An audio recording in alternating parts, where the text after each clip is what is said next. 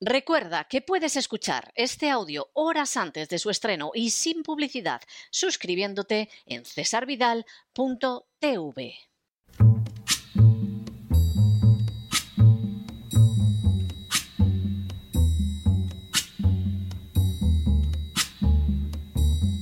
La voz con César Vidal, desde el exilio. When the night has come and the land is dark and the moon is the only light we'll see. No, I won't be afraid. Oh, I won't be afraid just as long as you stand, stand by me. Muy buenos días, muy buenas tardes, muy buenas noches y muy bienvenidos a esta nueva singladura de la voz. Soy César Vidal, hoy es el jueves 28 de abril de 2022 y me dirijo a los hispanoparlantes de ambos hemisferios, a los situados a uno y otro lado del Atlántico y como siempre lo hago desde el exilio. Corría el año 29 después de Cristo cuando un rabino judío se entregaba a la tarea de enseñar a sus discípulos. Fue precisamente en una de esas ocasiones cuando realizó la siguiente afirmación. Kolasher dibarten bajoshek baor shamea betasher lehashtem laosen bajadarin karo yikare al hagagot. Lo que podría traducirse como lo que se diga en la oscuridad se escuchará la luz, y lo que se susurre al oído en los aposentos se gritará desde los tejados. La afirmación del rabino estaba cargada de relevancia. Es más que habitual que determinadas informaciones, planes y designios se mantengan en las tinieblas y solo se repitan al oído y en lugares ocultos. Sin embargo, esa conducta no logra mantener todo escondido para siempre y de manera eficaz. Tarde o temprano, lo que se concibió y se comunicó en medio de las tinieblas más profundas acaba saliendo a la luz. Y lo que se musitó con un hilo de voz para que nadie lo escuchara, acaba siendo pregonado a los cuatro vientos. Tarda más o menos, pero la verdad acaba saliendo al descubierto. Por cierto, el rabino en cuestión se llamaba Jesús de Nazaret. En las últimas horas hemos tenido nuevas noticias sobre los intereses privados que mueven la política de la administración Biden respecto a Ucrania y los intentos para ocultarlos. Sin ánimo de ser exhaustivos, los hechos son los siguientes. Primero, en el año 2020, la agencia de noticias ucraniana Interfax Ucraina reveló documentalmente cómo los presidentes de Ucrania habían procedido a robar miles de millones de dólares al país, de cómo una parte de ese dinero había ido a parar a las arcas de la familia Biden, de cómo el gobierno de Obama había impedido por esa razón la lucha contra la corrupción en Ucrania y de cómo el gobierno nacionalista ucraniano era manejado totalmente por Estados Unidos careciendo de independencia. Segundo, en el curso de una de sus ruedas de prensa, la citada agencia de prensa ucraniana recordó cómo un año atrás habían mostrado ya los documentos que exponían las transacciones bancarias por centenares de miles de dólares a la familia Biden y más concretamente a Hunter Biden, el hijo del actual presidente de Estados Unidos, que estaba en el Consejo de Administración de la compañía ucraniana Burisma, donde cobraba 50 mil dólares al mes. Tercero, Burisma, aparte del salario que entregaba a Hunter Biden, pasaba dinero a la compañía americana Rosemont Seneca Bohai LLC, de la que también era dueño Hunter Biden. Cuarto, estos pagos realizados a la compañía propiedad de Hunter Biden se llevaron a cabo al menos entre noviembre de 2014 y octubre de 2015 y jamás existió un contrato que respaldara las transferencias bancarias. El dinero recibido desde Burisma por la compañía Rosemont Seneca Bohai, propiedad de Hunter Biden, solo en Morgan Stanley, alcanzó en unos meses de 2014 a 2015 la suma de 3.4 millones de dólares. Quinto, Todas estas acciones se ocultaron tras el golpe de Estado en Ucrania del año 2014 que llevó al poder a los nacionalistas ucranianos. En total, es posible que el dinero transferido superara las varias decenas de millones de dólares robados a los ucranianos y blanqueados a través de compañías fantasmas como supuesto pago por la protección que Biden entregaría a los oligarcas ucranianos. Sexto, toda esta información apareció confirmada por los servicios de inteligencia financiera de Letonia, Chipre y Ucrania, según salió a la luz en Nabu Leaks. Séptimo, de manera bien llamativa, la Oficina Americana de Control de Activos Extranjeros tenía estos datos, pero no bloqueó el dinero blanqueado ni las autoridades americanas procedieron a investigarlo. De manera semejante, también las autoridades ucranianas bloquearon la investigación de los hechos. Octavo. Al salir a la luz de estos datos, Burisma se querelló contra el periodista ucraniano Andrei Derkach, que había llevado a cabo la información. Sin embargo, la justicia ucraniana dio la razón a Derkach, señalando que Burisma había realizado pagos a Hunter Biden. De manera bien reveladora, los abogados de Burisma no discutieron en su demanda que Biden hubiera recibido dinero, sino solo las cantidades. Noveno. Hunter Biden se vio en peligro de no seguir recibiendo dinero de Ucrania cuando la Fiscalía General presidida por Víctor Shokin inició acciones de investigación relacionadas con la empresa Burisma. En el curso de la investigación, las pesquisas se acercaron tanto a Joe Biden que éste prometió al presidente ucraniano Poroshenko mil millones de dólares procedentes de los bolsillos de los ciudadanos americanos para que las detuviera. En respuesta, el presidente ucraniano Poroshenko retiró al fiscal Shokin de la investigación. Décimo. Tiempo después, Joe Biden se jactaría en público de haber logrado la destitución del fiscal Shokin tras amenazar con no entregar dinero público americano a Ucrania. En esa ocasión, calificó al fiscal que investigaba la corrupción de la compañía que pagaba a su hijo como un son of bitch, es decir, un hijo de perra. Un décimo. Joe Biden volvió a verse en una situación comprometida tras la victoria electoral de Donald Trump en 2016. Después de las elecciones, Biden sostuvo varias veces conversaciones telefónicas con el nuevo presidente ucraniano Poroshenko en las que quedaba de manifiesto su implicación en la corrupción. Esas conversaciones entre Joe Biden y Poroshenko sucedían mientras el 73% de los ucranianos se manifestaban en contra de la corrupción del gobierno Poroshenko. Duodécimo.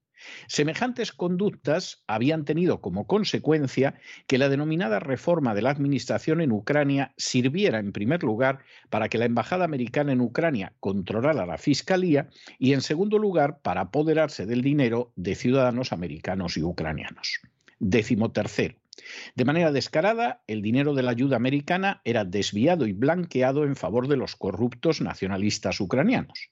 Así, por ejemplo, 7.38 millones de dólares se destinaron a la reforma de la Administración de Justicia en Ucrania, pero se malversaron en no poca proporción. Por ejemplo, 744 mil dólares se gastaron en hoteles, recepciones y anuncios para encontrar nuevos fiscales. Décimo cuarto.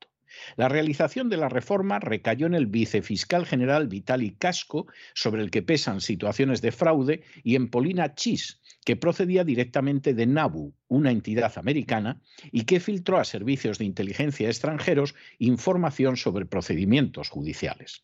Casco y Chis decidieron que de todo se encargara la IDLO, una organización registrada en Roma, con una sucursal en La Haya y escándalos en todo el mundo, por ejemplo, en Afganistán. El secretario de Estado, por ejemplo, recibió en su día informes negativos de la IDLO. Décimo quinto. La IEDLO, que había malversado fondos en Afganistán, decidió subcontratar su trabajo en Ucrania a Symmetric Ukraine LLC, que fue creada en el año 2018. Esta compañía se dedica a la venta al por menor de frutas y no tenía la menor experiencia en la selección de personal. De hecho, compró el test de selección a otra compañía. De esa manera, la posibilidad de contar con una fiscalía decente en Ucrania se vio totalmente saboteada. Décimo sexto. El 7 de febrero de 2020, ante la posibilidad de que todo saliera a la luz, en nombre de la oficina del fiscal general se destruyó casi media tonelada de documentos de las investigaciones de la Fiscalía General. Décimo séptimo. Según datos expuestos por la citada agencia de prensa ucraniana, en el curso de estas acciones se desviaron unos 13.000 millones de dólares de los ciudadanos de Ucrania. Unos 6.000 millones de dólares fueron en los años 2013 y 2014 al fondo de inversión americano Franklin Templeton. Décimo octavo. El 20 de agosto de 2021, dentro de la política represiva desencadenada por el presidente Zelensky, el Consejo de Seguridad y Defensa Nacionales de Ucrania decidió sancionar económicamente al periodista de investigación que había sacado a la luz estos datos. Una vez más, el nacionalismo ucraniano y la rusofobia se utilizaban para encubrir la corrupción y la falta absoluta de independencia del gobierno ucraniano. Décimo noveno. Las acciones de Hunter Biden no quedaron simplemente en mera colaboración con los corruptos oligarcas y políticos ucranianos.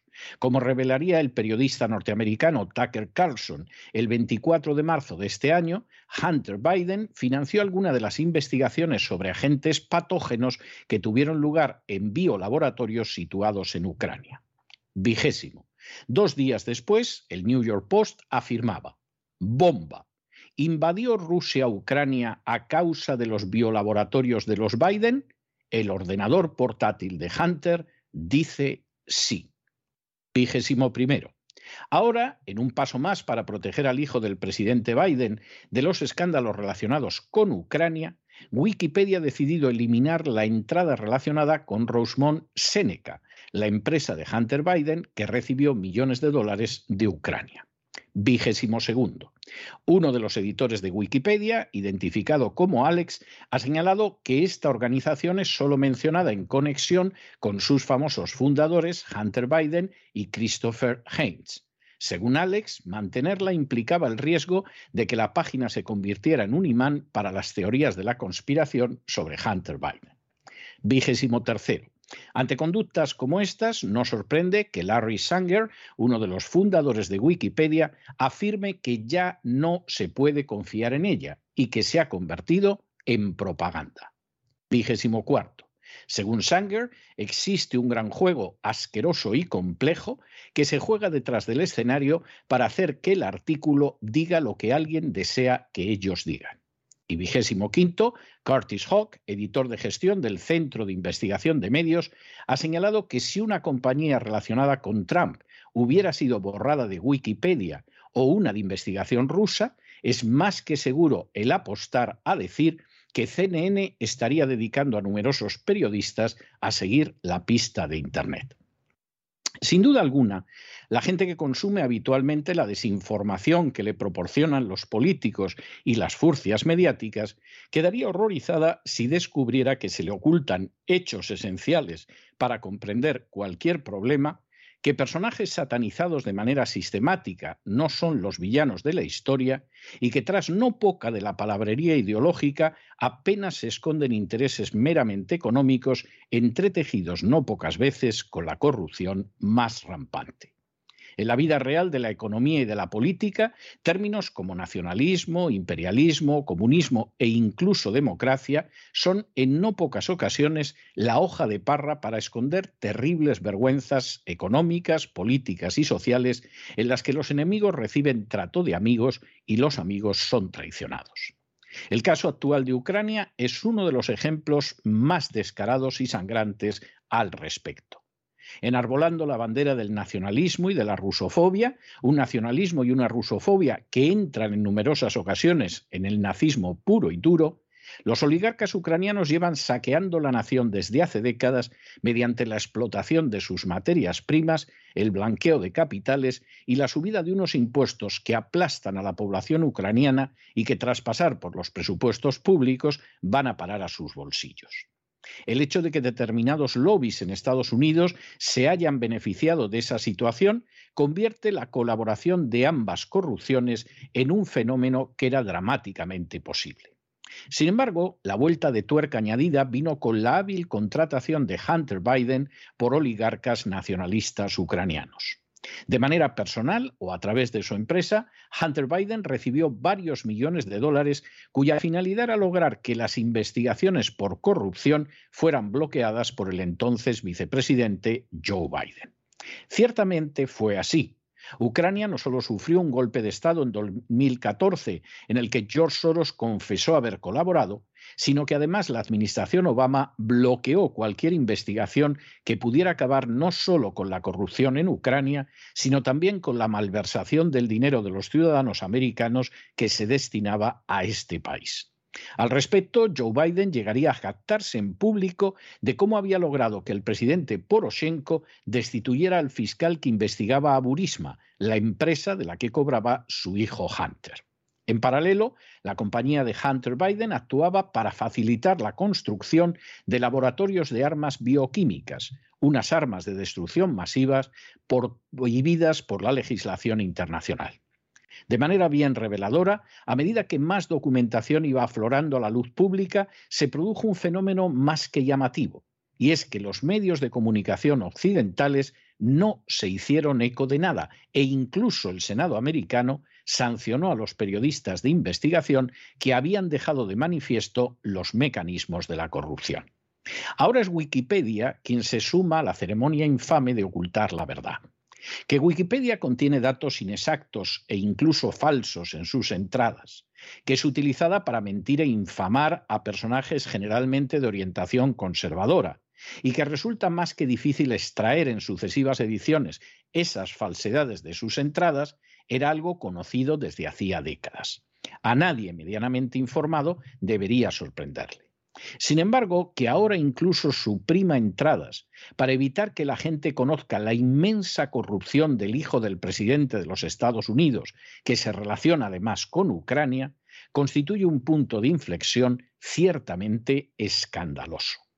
Como ha señalado uno de los creadores de la Wikipedia, lejos de ser una enciclopedia imparcial, entre bastidores se desarrolla un conjunto de maniobras que busca imponer un discurso concreto e interesado.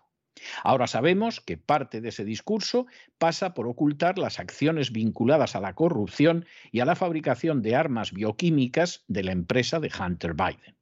Ciertamente, da pavor pensar cuánta sangre se está derramando, cuánta mentira se está vertiendo y cuánta censura se está empleando para ocultar atrocidades y crímenes que de todas formas, más tarde o más temprano, acabarán saliendo a la luz.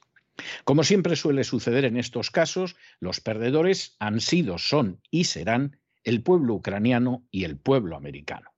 A ambos se les ha robado de la manera más descarada miles de millones de dólares. A ambos se les ha engañado esgrimiendo banderas que solo ocultan la corrupción.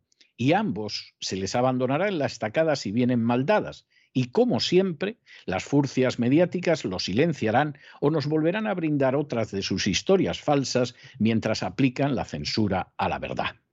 Sin embargo, todos estos intentos de ocultar la verdad y de propalar la mentira, de censurar las informaciones reales y esconder la corrupción y la fabricación de armas prohibidas por la legislación internacional, tienen fecha de caducidad.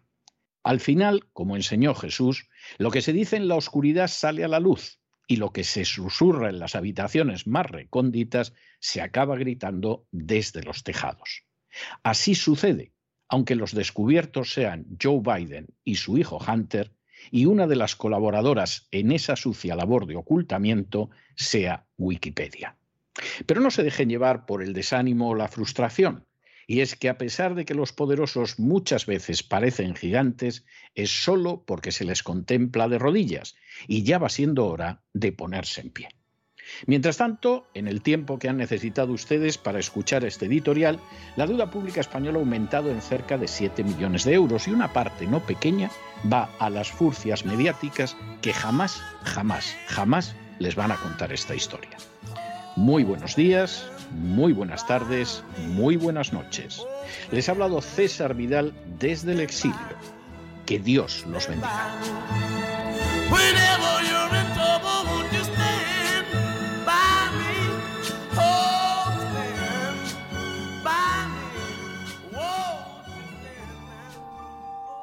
Esta sección está patrocinada por crowdfunding con el siguiente mensaje.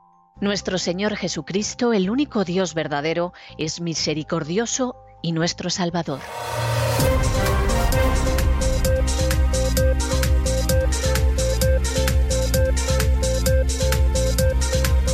Las noticias del día.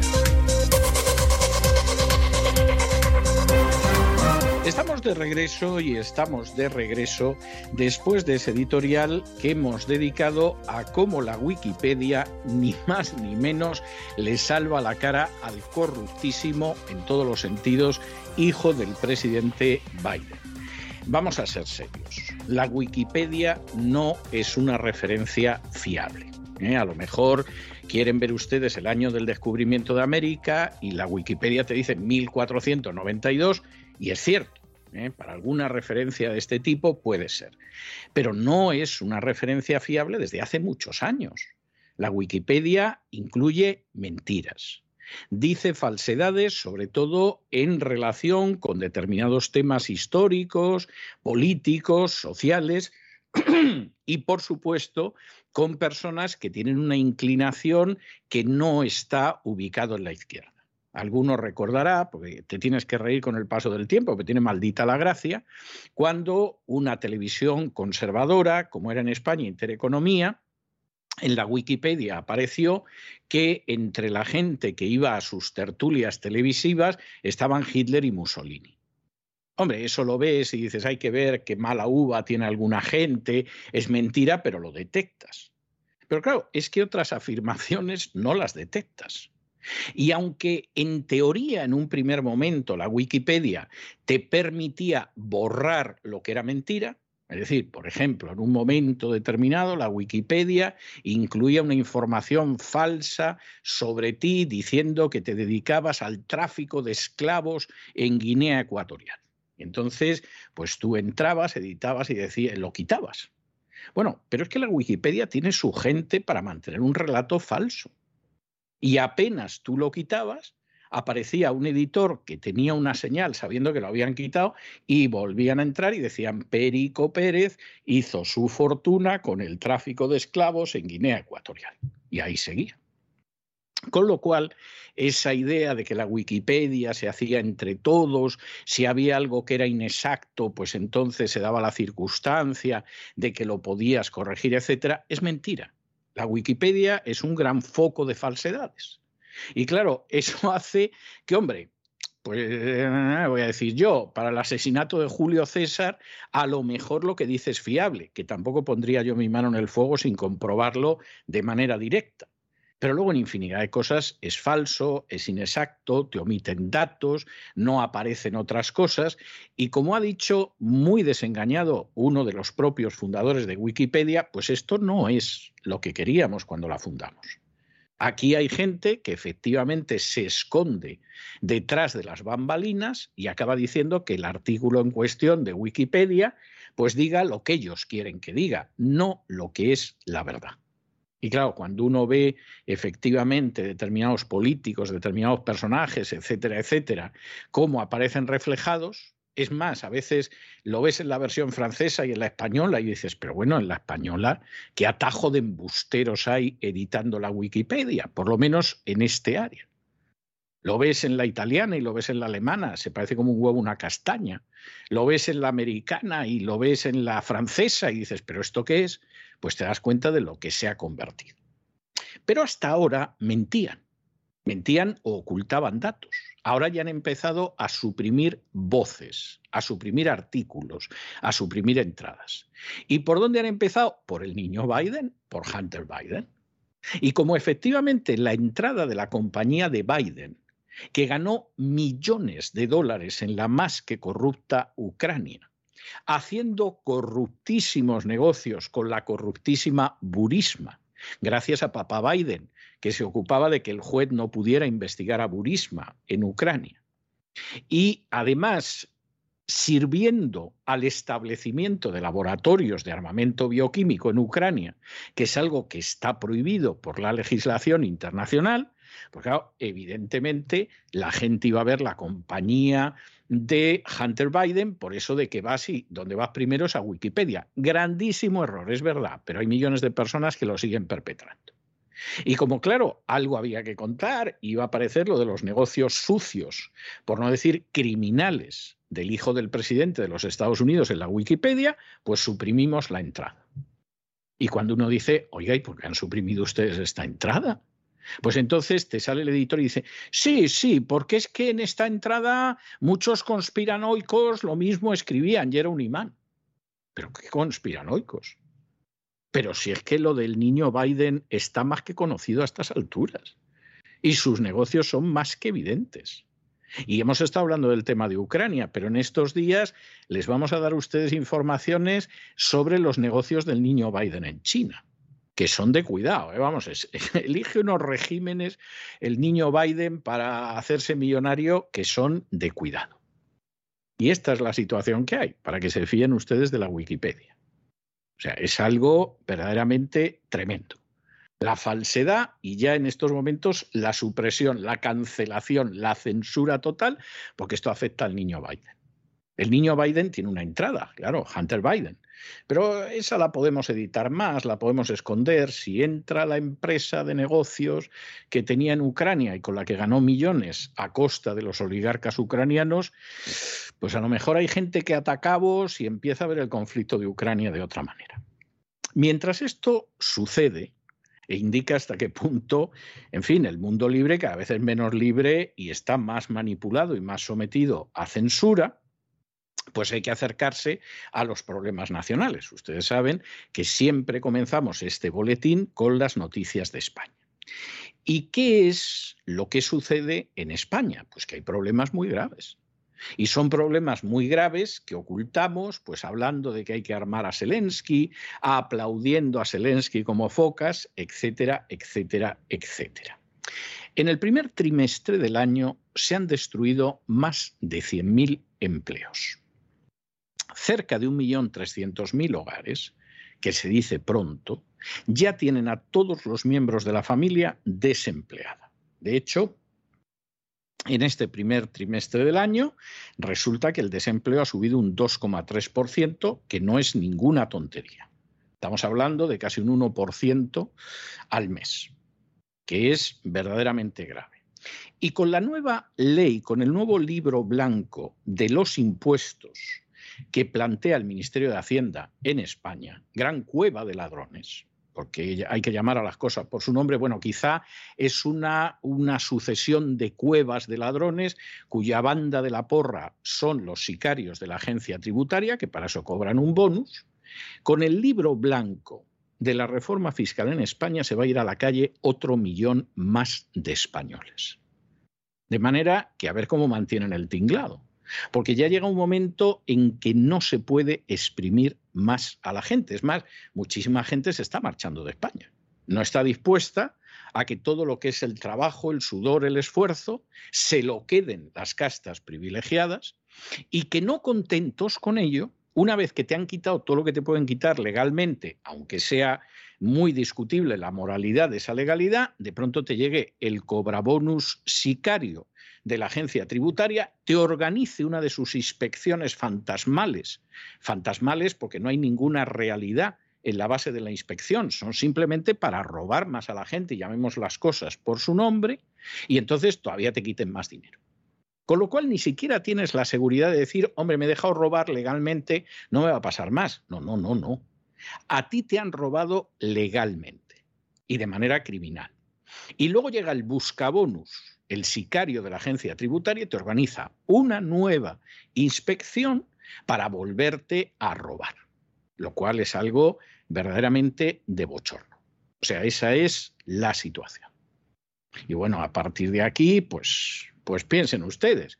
Es decir, si en lo que va de año se sigue destruyendo el empleo como se destruye, si hay un millón trescientos mil hogares, lo cual significa con facilidad del orden de 5 millones y pico de personas que ya no tienen a nadie en casa, que está llevando un salario, aunque sea miserable. Y si se supone que va a haber otro millón de personas que se va a ir a la calle los próximos meses y encima a España no le compran la deuda, pues sí, sí, ya pueden aplaudir como focas a Zelensky, porque hay que entretener a la gente con algo, con la telebasura, con la entrega a la agenda globalista, con la resiliencia, con lo verde, con el feminismo, lo gay. Pero la realidad es la que es. Y esa realidad, desgraciadamente, ustedes se la ocultan porque si captan ustedes lo que es la realidad y desechan el juego de espejos embustero, entonces lo mismo van a reaccionar ustedes. Y va a haber gente que no va a tener para pagarse las copas con el salario político, lo cual a algunos les tiene que resultar muy molesto. En fin, examinamos efectivamente esta situación, que es una situación verdaderamente preocupante, verdaderamente alarmante, pero que les afecta y nosotros les contamos lo que les afecta y lo hacemos con la ayuda inestimable de María Jesús Alfaya. María Jesús, muy buenas noches. Muy buenas noches, César. Muy buenas noches a los oyentes de la voz. Según los datos facilitados hoy por el Instituto Nacional de Estadística, en los tres primeros meses del año se han destruido 100.200 puestos de trabajo en España.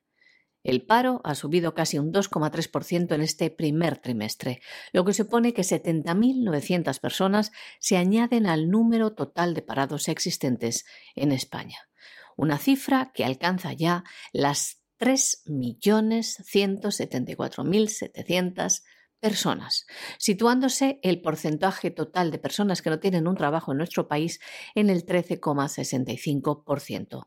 Esto según los datos del INE, porque hay que tener en cuenta que, por ejemplo, no se incluyen los parados que ahora mismo estén haciendo un curso financiado por el SEPE, con lo cual este porcentaje es todavía mayor.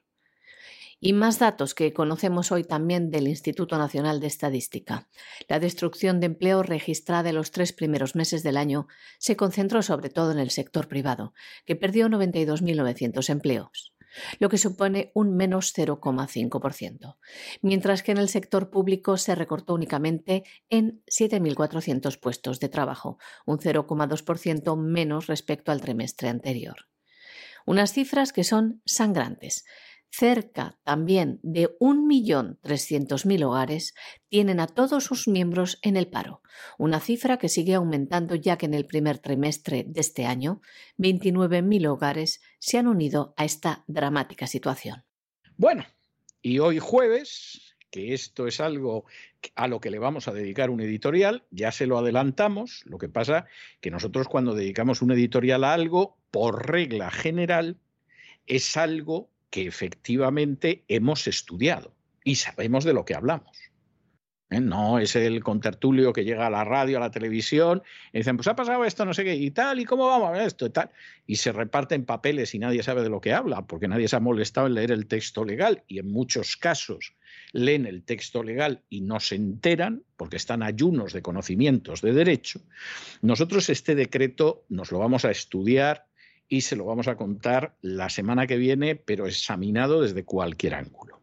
Pero es un decreto que se ha aprobado hoy en el Parlamento y que pretende ser el plan de respuesta económica a una crisis económica que este gobierno tiene el cinismo de decir que está relacionado con la guerra de Ucrania.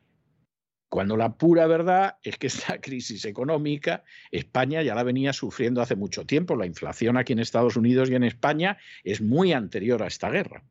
Incluso hay quien se pregunta si la guerra no es una manera de cubrir y de justificar la pésima gestión económica. El decreto, que pretende justificar una supuesta respuesta económica a la crisis, que además supuestamente también la habría provocado Putin, lo han votado a favor todos, salvo la coalición canaria, que se ha abstenido, y, esa es la historia. Y luego el Partido Popular, que hombre, tiene que hacer algo, porque para eso tiene a Feijó un, un, agenda globalista convencido y férreo, pero intentando ganar los votos que perdió con Vox. A Vox, que sigue tocado de ala después de aplaudir como focas a Zelensky. A la Esquerra, porque la Esquerra se teme que en algún momento los fondos estatales resulta que en vez de ir a Cataluña pueden acabar saliendo y entonces no van a poder echarle mano, a la CUP, porque la CUP está en lo mismo que la Esquerra, y al Foro Asturias. Foro Asturias, que es un desgajamiento del Partido Popular, pero en Asturias. A favor ha votado todo el mundo. Es decir, a favor ha votado desde el Partido Socialista a Teruel existe con un total de 176 votos y que supuestamente, bueno, pues el plan este va a ser un plan en principio únicamente hasta el 30 de junio. El problema es que hay otros decretos ley que han ido pasando y alguno permite sacar dinero de España por supuestas necesidades económicas en el extranjero. Lo cual es maravilloso. Hay precedentes en la historia de España en ese sentido y cómo iría la cosa que España se quedó sin reservas de oro. O sea, y en ese caso no, ni siquiera tenían decreto ley para apoyarlo. Pero aquí efectivamente esto se va a poder hacer en algún momento. Y lo tremendo del asunto es que en todos estos textos legales se parte de la base de que vamos a tener una crisis económica. Es decir, el gobierno se está esperando algo muy gordo, pero muy gordo, y efectivamente en ese muy gordo todo está en cómo vamos a vaciar todavía más los bolsillos de la gente. Por cierto, si tienen ustedes algún amigo que trabaje en una gestoría que lleve temas fiscales en España, o tienen algún amigo, algún conocido que sea abogado que se dedique al derecho fiscal en España, pregúntenle ustedes por la manera en que se han multiplicado las inspecciones totalmente sin base legal en las últimas semanas en España, porque los sicarios buscabonus están como endemoniados viendo cómo le sacan todavía más dinero a la pobre gente a la que ya le han sacado hasta los higadillos. Y están disparando en todas direcciones a ver lo que engancha. Esa es la realidad. Hombre, este año les van a dar 100 millones de euros más en bonus. ¿eh? No es ninguna tontería. Pero están así. Pregúntenlo ustedes en cualquier gestoría, en cualquier abogado que se dedique a cuestiones fiscales. Y verán ustedes cómo les dicen que vamos, es que los sicarios buscabonus de la agencia tributaria están más enloquecidos que nunca. Por cierto, que seguramente la semana que viene contaremos la historia de alguna de las víctimas de estos sicarios, de esas historias que duran por los siglos de los siglos. Pero de momento, que sepan ustedes que el gobierno va acumulando norma tras norma, de tal manera que en un momento determinado van a poder arramblar con todo en tiempo de crisis y que la defensa que van a tener ustedes es cero zapatero. Así de claro. ¿eh? No digan que no se lo hemos advertido, porque seguramente esto las furcias mediáticas tampoco se lo contarán. El Pleno del Congreso ha convalidado este jueves el decreto ley que contiene el plan de respuesta económica a la crisis provocada por la invasión rusa de Ucrania. Y lo ha hecho pese al voto en contra del Partido Popular, de Vox, también de los independentistas catalanes de Esquerra Republicana, de la CUP y también de Foro Asturias, que han votado en contra, mientras que Coalición Canaria se ha abstenido. Los votos a favor han sido los del Partido Socialista, Unidas Podemos, Partido Nacionalista Vasco, EH Bildu, el PDCAT, Más País Equo, Compromís, Nueva Canarias, el PRC, el BNG y Teruel Existe, hasta un total de 176 votos. La vigencia de este decreto ley en principio es únicamente hasta el 30 de junio. Este decreto ley aprobado el pasado 29 de marzo contiene este plan económico del Gobierno dirigido, dice, a afrontar las consecuencias económicas derivadas de la guerra en Ucrania y del alza de precios disparado por el incremento de los costes energéticos. El Ejecutivo cifra con 16.000 millones de euros el impacto económico de todas las medidas, entre ellas el límite de las subidas del alquiler, la ampliación del bono social y el ingreso mínimo vital también las rebajas de impuestos y peajes en la factura de la luz, la ampliación de la línea de avales públicos del ICO y la flexibilización de las ya aprobadas. También se incluye el descuento de 20 céntimos por litro en el repostaje de vehículos, así como el resto de ayudas acordadas con el sector del transporte por carretera y ayudas directas para el sector primario. Dinero que también va a ir, dicen, a las personas desplazadas y refugiadas. La vicepresidenta segunda se ha referido a dos procedimientos que se pondrán en marcha para proteger a las víctimas de la guerra de Ucrania. Por un lado, para evitar que las mujeres caigan en manos de redes de trata o para sacarlas de ellas de manera rápida y eficaz, y por otro, para diseñar, de acuerdo con las comunidades autónomas, un sistema de acogimiento de refugiados por parte de familias. El Partido Popular ha votado en contra de este decreto contra la crisis porque dice que votar a favor supondría dar un cheque en blanco al gobierno. Los populares habían pedido al presidente Pedro Sánchez un compromiso por escrito a su propuesta principal de bajar impuestos a las clases medias y bajas, pero el partido solo ha recibido la respuesta del presidente Pedro Sánchez de que ya lo verían. Bueno, bueno, bueno, bueno, bueno. Nos vamos a Hispanoamérica y recalamos en México, el primer país que hay desde Estados Unidos al cruzar el Río Grande. ¿Qué ha pasado en México? En México pasan muchas cosas, algunas muy tristes, todas muy interesantes, pero esta noticia es impresionante. México, el gobierno de México, acaba de presentar una demanda ante un tribunal de Massachusetts contra ocho de los grandes fabricantes de armas de Estados Unidos. Y alguno dirá, bueno, ¿y eso por qué? Porque han descubierto que los grandes fabricantes de armas de Estados Unidos son los dueños de medios como el New York Times, el Washington Post, el Wall Street Journal, cadenas de radio, de televisión, y por eso siempre están atizando con la idea de una guerra, porque claro, es el negocio, el negocio que dirían en Cataluña.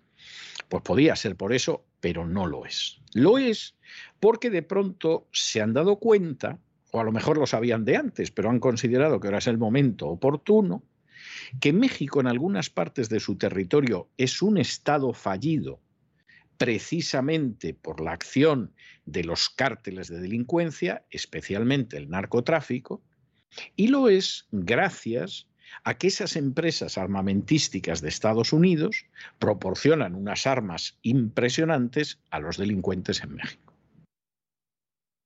Bueno, y es que esas empresas no lo saben. Pues a lo mejor no lo saben, ¿no? A lo mejor llega un pedido que no es del ejército mexicano ni de la policía mexicana y que pide 500 fusiles de asalto y se lo venden porque piensan que es un señor que quiere proteger su casita, ¿no? Y a lo mejor les piden otras cosas que a veces puede ser mucho mayor porque puede incluir aviones, puede incluir carros de combate, etcétera, etcétera, no lo compran las fuerzas del orden mexicano, no lo compra el ejército mexicano. Y, sin embargo, estos piensan que, bueno, pues oye, si tienes un rebaño de ovejas en México, que menos que que te compres un tanque o que te compres determinados vehículos blindados para defender a las ovejas, porque son así de inocentes los, los fabricantes de armas en Estados Unidos, lo vayan ustedes a creer.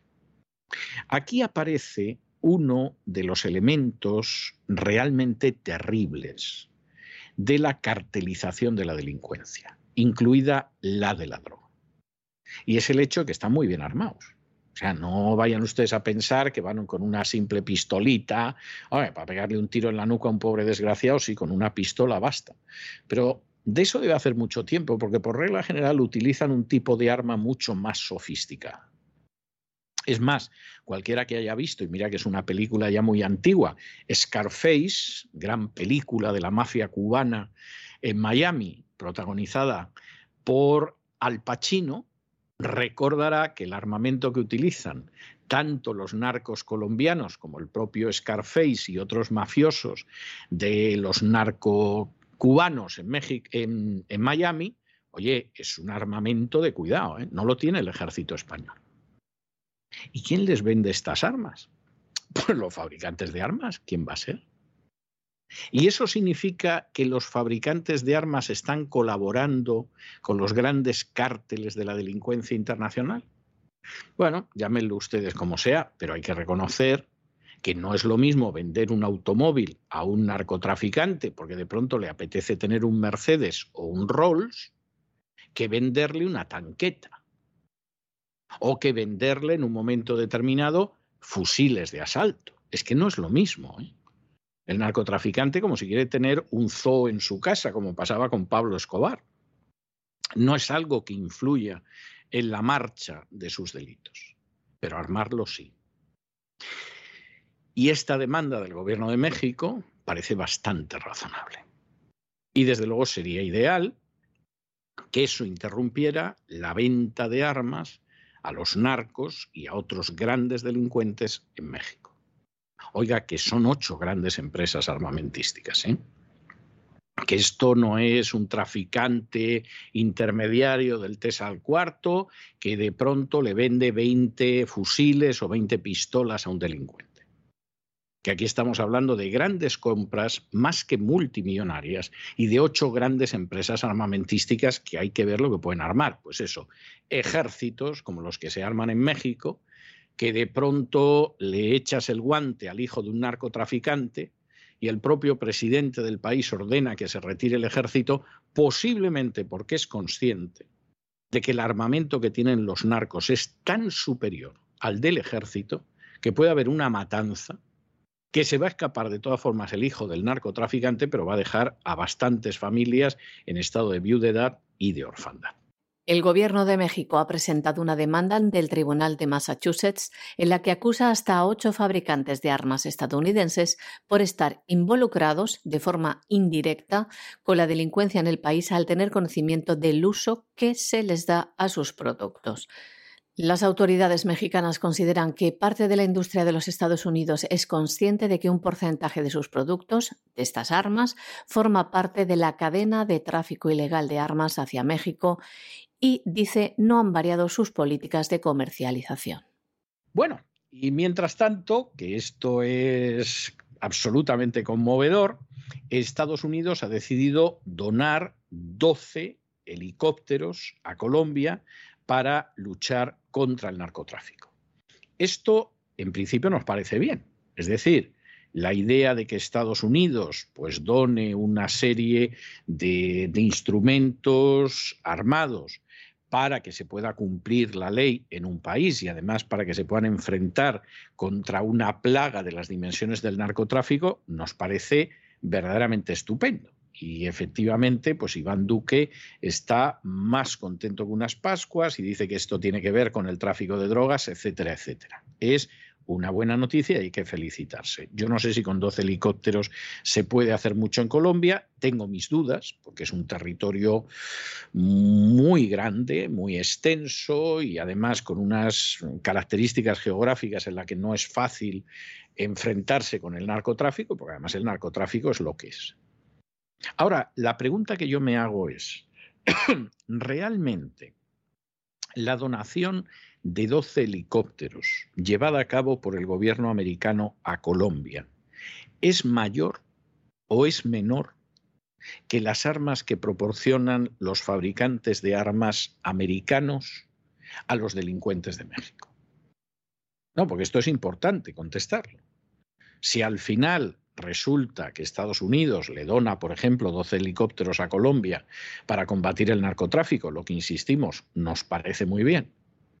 Luego resulta que los traficantes de las ocho empresas de Estados Unidos en, México, pues a los narcos de México les venden 200 helicópteros, o 100, o 60, evidentemente, pues esto, esto es una imagen, en fin, de cara a la pasarela, esto es un brindis al sol. A lo mejor ya los helicópteros había que desguazarlos y han dicho, pues se los damos a los colombianos y quedamos de maravilla.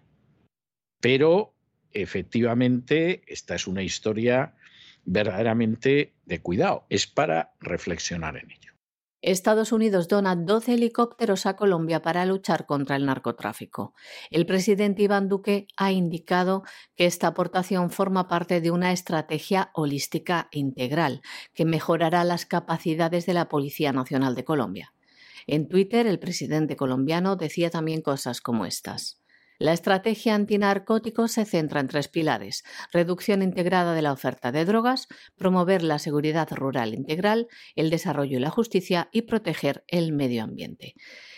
Parece que le importa en este sentido mucho el medio ambiente, ya que en otra entrevista Iván Duque decía que este aporte de helicópteros por parte de los Estados Unidos iba encaminado a reducir la oferta de drogas y cultivos ilícitos y luchar contra los delitos ambientales que implica esa producción de alcaloides para, añadía, también generar oportunidades sostenibles. Bueno, y nos vamos en estos momentos a internacional y recalamos en la Cámara de Representantes de Estados Unidos, que hace unas horas aprobó un proyecto de ley en virtud del cual se le dice al presidente de Estados Unidos, que es el que previamente se ha puesto en contacto con los miembros de la Cámara de Representantes para que se lo digan, que aquellos activos de los oligarcas rusos, porque ya saben ustedes que los millonarios rusos son oligarcas y los oligarcas ucranianos son millonarios. Es de estas cosas que tiene, tiene su gracia dentro de la manipulación del lenguaje. Bueno, pues la Cámara de Representantes le insta a la administración Biden para que aquellos oligarcas rusos cuyos bienes han sido afectados por las sanciones los vendan y con ese dinero se envíen más armas y más ayuda humanitaria a eh, Ucrania. Esta es una votación que no es vinculante, pero seguramente la ha impulsado el mismo Biden, con lo cual efectivamente están encantados de la vida. ¿Qué va a pasar con estas armas y esta ayuda humanitaria? Ya es otro cantar, porque aquí hay varias cosas en las que hay que pararse. Primera cuestión, ¿hasta qué punto tiene derecho un Estado, sea Estados Unidos o sea el que sea, para incautar los bienes de un país con el que no está en guerra. No, no, es que hay unas normas legales.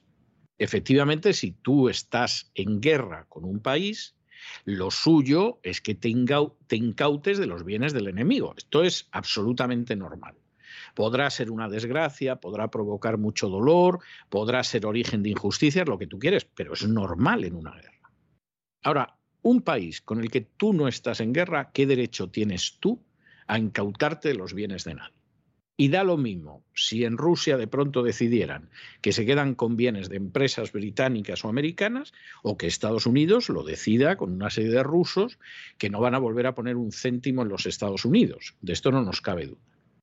De manera que en primer lugar hay que preguntarse en una situación, insistimos, que no es de guerra, porque si fuera de guerra esto sería natural, habría que preguntarse hasta qué punto esto es legítimo, que no lo es en términos legales, independientemente de la simpatía que tenga uno por cualquiera de los bandos. Segunda cuestión. ¿Estas armas y esta ayuda humanitaria llegan a su destino? Es decir, vamos a aceptar que está bien que se le dé armas y ayuda humanitaria a Ucrania y tal, pero esto llega a su destino. Porque los testimonios de gente que te dice que los ucranianos llegan, por ejemplo, hasta el BOF, y allí les dan ayuda humanitaria. Y hay una mitad que se queda por allí y hay otra mitad que regresa a donde estaba y vende la ayuda humanitaria que le han dado, pues hombre, son testimonios muy repetidos, muy numerosos y de gente que no siente ninguna simpatía por Rusia. Es más, posiblemente, puesto que fueron a llevar ayuda humanitaria, por quien sentían mucha simpatía era precisamente por los ucranianos. En el caso de las armas sucede igual. No hay certeza ahora mismo de que un porcentaje indeterminado de las armas que se envía a Ucrania las esté utilizando Ucrania. No entro en el caso de esas unidades ucranianas que se rinden y que lo que sucede es que, claro, el ejército ruso se apodera de esas armas, les pinta una Z y las usa a ellas. Eso es otra cosa. Estamos hablando de una serie de armas que ya aparecen indicios de que se están desviando hacia países islámicos y que están yendo a parar a grupos islamistas. De modo que, claro, sí, en el Congreso estarán en lo que están, hay elecciones dentro de poco, solo ocho congresistas se han atrevido a enfrentarse con esta historia, pero lo cierto es que la situación es una situación como para pensársela. O sea, esta es la historia que hay al respecto y desde luego es para pensársela. Y luego, dentro de esta política, que habrá quien le parezca bien, pero que esto va a ser eh, complicado, resulta que Estados Unidos ha decidido ofrecer recompensas millonarias por capturar a seis miembros de la inteligencia militar rusa. Vamos a ver. Que Estados Unidos quiera capturar a miembros de la inteligencia militar rusa es ilegal, pero se puede entender. Es decir, esto entra dentro de las operaciones encubiertas. ¿eh? Nosotros tenemos gente en Ucrania desde hace años, entrenándolos militarmente, dándoles inteligencia, logística, construyendo nuestros laboratorios de armamentos bioquímicos. Bueno, pues si pescamos a determinados rusos, pues hombre, los que los hayan pescado hasta los recompensamos. Insistimos, esto no es moral, ni legal, ni cosa parecida, pero sería comprensible. Pues hombre, no es de recibo. No solo eso, es que además pones en peligro alguno de los principios aceptados por ambas partes durante la Guerra Fría. Por ejemplo, durante la Guerra Fría, en un momento determinado, los norteamericanos o las fuerzas de la OTAN podían capturar a un espía soviético. el KGB podía capturar a un espía americano. Pero, por ejemplo, había una regla no escrita y que aceptaban ambos, y era que no se mataba a agentes de la otra parte. Es decir, incluso aunque hubiera un tiroteo en Checoslovaquia o en Italia o lo que fuera, no se abatía a los agentes de la otra parte. Porque eso podía desencadenar unas represalias que en realidad ni Estados Unidos y sus aliados de la OTAN ni la Unión Soviética y sus aliados del Pacto de Varsovia estaban dispuestos a aceptar.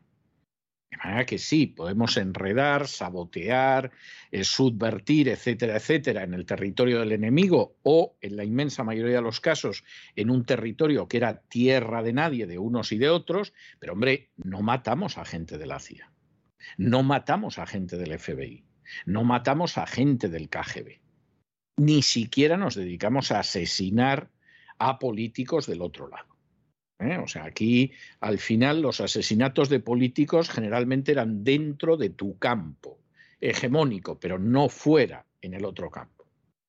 Los norteamericanos en algún momento idearon multitud de planes para matar a Fidel Castro, pero antes de que Fidel Castro estuviera alineado con la Unión Soviética los soviéticos en un momento determinado, pues se da la circunstancia de que desde luego no se les ocurrió matar a políticos occidentales.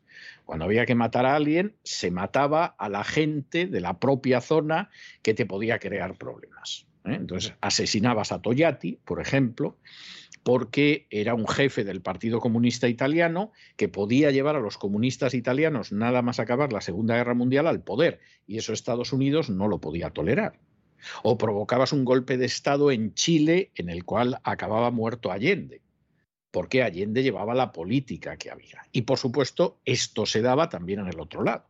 En un momento determinado, tú hacías una purga dentro del Partido eh, Comunista Checoslovaco y te quitabas a todos los que te parecían sospechosos. Pero siempre funcionaba de acuerdo con unas reglas. Estas reglas han ido desapareciendo. No puede aparecer en un momento determinado un legislador en Estados Unidos diciendo que hay que matar a Putin. eso es algo que es un absoluto disparate. Lo puedes pensar y pensar en otras cosas, pero eso no puede ser. Y esto arranca de la manera creciente que en este siglo XXI las operaciones que ha habido militares y las invasiones no se sujetan a nada que se parezca a la legalidad internacional. Claro, luego tú detienes a Milosevic, lo derribas con un golpe de Estado, lo detienes, lo juzgas por criminal de guerra y cuando ya Milosevic ha muerto y nadie sabe quién era Milosevic, el Tribunal Especial para los Delitos de Guerra en la antigua Yugoslavia, que así se llamaba, te dice que Milosevic era inocente, a buenas horas mangas verdes después de que has bombardeado la antigua Yugoslavia, lo has presentado otra vez como Hitler, porque todos estos siempre se les presenta como Hitler, y en un momento determinado lo has sentado en el banquillo, se acaba muriendo y luego resulta que era inocente. Fantástico, fantástico. Y claro, estar en este tipo de historias pues es muy peligroso. Y cuando tú de pronto dices, bueno, vamos a capturar a seis agentes y vamos a dar una recompensa, es para decir, tú no sabes lo que estás diciendo. Porque los otros, en un momento determinado, como no quieren quedarse con la bofetada y saben que todavía tienes tropas en Irak, en cualquier momento te secuestran a seis espías en Irak. Y a ver cómo lo explicas. O te secuestran a espías en Siria o a espías en Somalia. Y entonces, además, son zonas del mundo donde no es igual que si secuestras a alguien en Alemania en Francia. Verdaderamente esto es irle añadiendo vapor a la olla con muy poquita sensatez. Esa es la realidad que hay. La Cámara de Representantes de los Estados Unidos ha aprobado por mayoría un proyecto de ley que insta al presidente de los Estados Unidos, Joe Biden, a vender los activos de los oligarcas rusos afectados por las sanciones y a utilizar estos fondos para proporcionar más ayuda militar y humanitaria a Ucrania. Una legislación que ha sido aprobada con 417 votos a favor y 8 en contra, pero es una legislación no vinculante. Esto se produce después de que el fiscal general Merrick B. Garland dijera ante el Senado que la Administración pediría al Congreso una mayor autoridad para confiscar y liquidar los bienes rusos. Y por otro lado, más noticias. El Departamento de los Estados Unidos ha ofrecido recompensas de hasta 10 millones de dólares por información que permita detener a seis miembros de los servicios de inteligencia de las Fuerzas Armadas de Rusia están acusados de perpetrar ciberataques. Según el Departamento de Estado, se les vincula con un ciberataque que tuvo lugar en junio del año 2017 que afectó a un hospital de Pensilvania, a una gran empresa de fabricación de medicamentos y a otras entidades privadas, lo cual, dicen, había generado casi 100.000 millones de dólares en pérdidas. Un gran jurado ya imputó a estos seis agentes rusos en octubre del año 2020 por estos hechos. Bueno, y con la carrera de Donald Trump hay que acabar. Esto es algo que los demócratas tienen muy, muy claro. No les basta con el fraude electoral en las elecciones presidenciales últimas, sino que además Donald Trump sigue invadiendo sus sueños como una pesadilla. Cualquiera que haya leído esa maravillosa novela que es La isla del tesoro, recordará que el niño Jim, ya adulto y contando lo que pasa en la búsqueda del tesoro de la isla, dice que todavía por las noches se despierta empapado en sudor mientras escucha como el loro de Long John Silver, el pirata, que le faltaba una pierna, dice piezas de a ocho, piezas de a ocho, como si fuera Montoro, pero el loro. Y entonces parece ser que efectivamente en el Partido Demócrata en Estados Unidos de pronto hay gente que se despierta escuchando como si un loro dijera Donald Trump, Donald Trump. Y entonces se ponen todos nerviosos y están viendo a ver la que organiza. La Fiscalía de Nueva York, que en fin, estando en Nueva York, témanse ustedes lo peor, ya ha decidido culpar a Donald Trump de desacato porque le ha pedido una documentación y esta documentación resulta que Donald Trump no la entrega. Y como Donald Trump no lo entrega, pues el juez ha decidido que cada día tiene que pagar una multa de 100 mil dólares, que en fin, es una cantidad bonita y redonda, no cabe duda, pero imagínense el quebranto económico. La defensa de Donald Trump ha dicho que va a presentar una apelación y que además ellos todos los documentos que les han pedido los entregaron hace meses. Esta es la realidad y posiblemente hasta sea cierto. Pero aquí de lo que se trata es de embarrar el nombre de Donald Trump. ¿Por qué? Porque tenemos elecciones de midterm en el mes de noviembre que está a la vuelta de la esquina. Y si las cosas no cambian, a los demócratas les va a ir, pero verdaderamente muy mal, porque Biden ha disminuido muchísimo en aceptación, está por debajo del 50% de la aceptación ciudadana, porque la recesión económica no es que la tengamos a las puertas, es que ya ha entrado hasta la cocina. Y porque en medio de todo esto, Donald Trump va a ir apoyando a candidatos del Partido Republicano cercanos a él. Con lo cual el Senado y el Congreso bueno, puede llegar a tener un número de trampistas incluso mayoritario. Y esto al Partido Demócrata le aterroriza, más que el Partido Republicano en sí, porque Donald Trump no es un globalista. Si quien fuera el próximo candidato al Partido Republicano, pues fuera un Romney, que es más que globalista y era un enemigo jurado de Donald Trump, o fuera un Marco Rubio que perdería las elecciones de calle totalmente, bueno, pues esto al Partido Demócrata no le importaría. Pero ellos saben que un Trump fuerte les puede dar un golpazo de aquí a tres años de campeonato y ahora mismo a final de año un golpazo en el legislativo que pierdan el control del Congreso y del Senado. Y por lo tanto tenemos que embarrar la figura de Donald Trump. Diciendo que él esconde cosas ilegales y que, y que las cosas ilegales que esconde es porque es un delincuente y por lo tanto si es un delincuente debería desaparecer de la política, etc. Esto de que a la gente la quieran organizar acciones penales, le lancen encima a la fiscalía, pretendan que pierda dinero judicialmente, no es nada nuevo. Esto es algo que viene, pero vamos, desde la más remota antigüedad incluye el juicio de Sócrates, el proceso de Jesús y como esos muchos otros en los que queremos librarnos de un personaje y como sabemos el personaje del que nos queremos librar, ya encontraremos una acusación que parezca que tiene cierta fundamentación, aunque no sea nada más que una falsedad. Y este caso, la verdad es que apesta a que aquello de lo que se trata en estos momentos es de quitar a Donald Trump de la circulación, que con los republicanos ya nos acabaremos entendiendo, con un presidente que está convencido de que el enfrentamiento es entre globalistas y patriotas, pues no, ahí la cosa está muy cruda. Y esa es la realidad, no hay otra. Un juez del estado de Nueva York ha declarado en desacato civil al presidente de los Estados Unidos, Donald Trump, y dice que lo hace el juez del Tribunal Supremo de Nueva York, Arthur Engoron, porque Donald Trump no ha entregado la documentación que se le ha requerido mediante una citación por parte de la Oficina del Fiscal General del Estado. Este juez ha sancionado al expresidente de los Estados Unidos con una multa diaria de 100.000 dólares hasta que entregue esta documentación. Por su parte, la defensa de Donald Trump ha avanzado que va a presentar una apelación a esta decisión judicial porque defienden que todos los documentos requeridos ya han sido entregados hace meses. Y es que la oficina de la fiscal de Nueva York investiga al expresidente de los Estados Unidos desde hace dos años en relación a la actividad de su empresa The Trump Organization.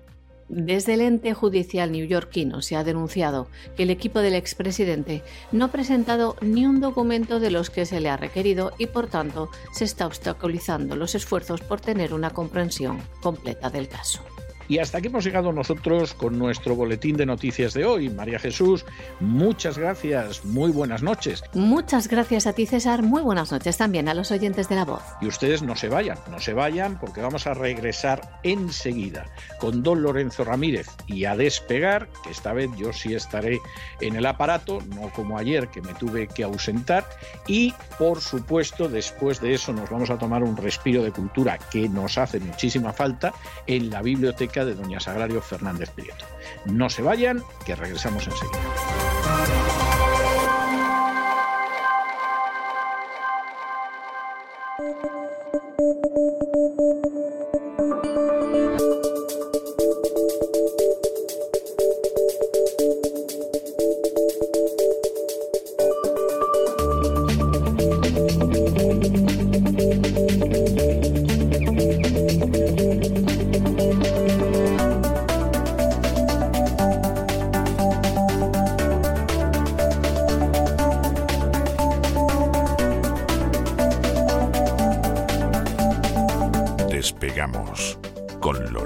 Ramírez.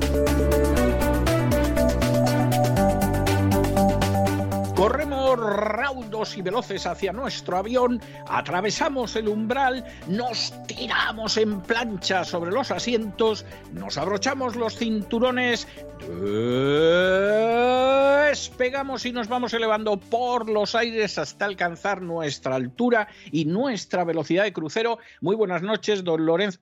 Don Lorenzo, Mire, por más que usted me lo diga, eso que tiene usted en la mano como si fuera un metro no tiene más de 70 centímetros. O sea, a usted el metro le han cogido, no me diga usted a mí que ese metro tiene 100 eh, centímetros. Ya me contará luego a qué viene traer un metro mermado y decir que es un metro normal. Pero, pero ya le adelanto yo a usted que eso, vamos, ni, ni loco ese metro mide 100 centímetros y no me diga que es un metro, que eso no llega ni a los 70. Maquillaje, buenas noches, don César. Maquillaje, maquillaje estadístico, maquillaje contable. Ya sabe usted que los hombres, en general, hay un mito, una leyenda. Todos los mitos y las leyendas tienen algo de realidad, ¿verdad? Y subyacente, ¿verdad? Que dice que los hombres no sabemos realmente tomar medidas, ¿no? Con un metro porque dicen que confundimos muchas veces eh, lo que son 20 con 30 centímetros, ¿no? Más allá de eso, la Eso es verdad. una maldad, pero, pero aparte de ser una maldad, el metro que usted tiene ahora mismo en la mano, eso no es un metro, vamos, eso está mermado y por mucho que me diga usted que el metro es resiliente, eso no es un metro. Resiliente, inclusivo, sostenible y con perspectiva de género. Bienvenido también al vuelo, don César. Alguno ya pensaba que había desaparecido usted en combate como Braddock. No, lo que pasa es que, bueno, de vez en cuando también le tienen que hacer a- alguna, alguna reparación, ¿no? En el, No, en el taller. sacarme una muela, vamos. O sea, aclarémoslo, porque va a decir alguien eh, le han tenido que hacer una reparación y alguno se va a frotar las manos y dicen a ver si se muere. No, no. eh, me tuvieron que Hay extraer algún muela y eurodiputado por ahí, ¿no? Que a lo mejor se pone contento y todo, ¿no? Y, según, porque el beber en exceso a veces provoca alegría, a veces provoca depresión ¿eh? y a veces provoca insania, o sea que no, no es muy seguro, pero vamos, fue una muela y estoy perfectamente, se me oye como puedo hablar con total normalidad. Estupendo. Pues aquí estamos un día más en un vuelo en el que habrá turbulencias, cómo no, pero confío en que sea entretenido, que sea informativo e incluso en la medida de lo posible con pinceladas de humor, porque aunque poca gente lo sepa, los malos lo que quieren es que estemos todo el día con la cara larga, ladrando al vecino, sin tener pajolera idea de lo que sucede a nuestro alrededor. ¿m? Tristes, con miedo, ¿verdad? La cosa está muy mala, que decía el famoso humorista, pero vamos a ganar. Hoy comenzamos hablando una vez más del gas. Hay muchas noticias hoy. Banco de Japón, Estados Unidos eh, se encamina a la recesión, el yen en caída libre, las empresas europeas comprando gas. Vamos a empezar por Argelia y vamos a ir poco a poco desglosando. eh, no todo, porque es imposible, pero buena parte o lo más importante de lo que ha sucedido, don César, porque estamos otra vez a vueltas eh, con el tema de Argelia. El norte de África vuelve a ser noticia.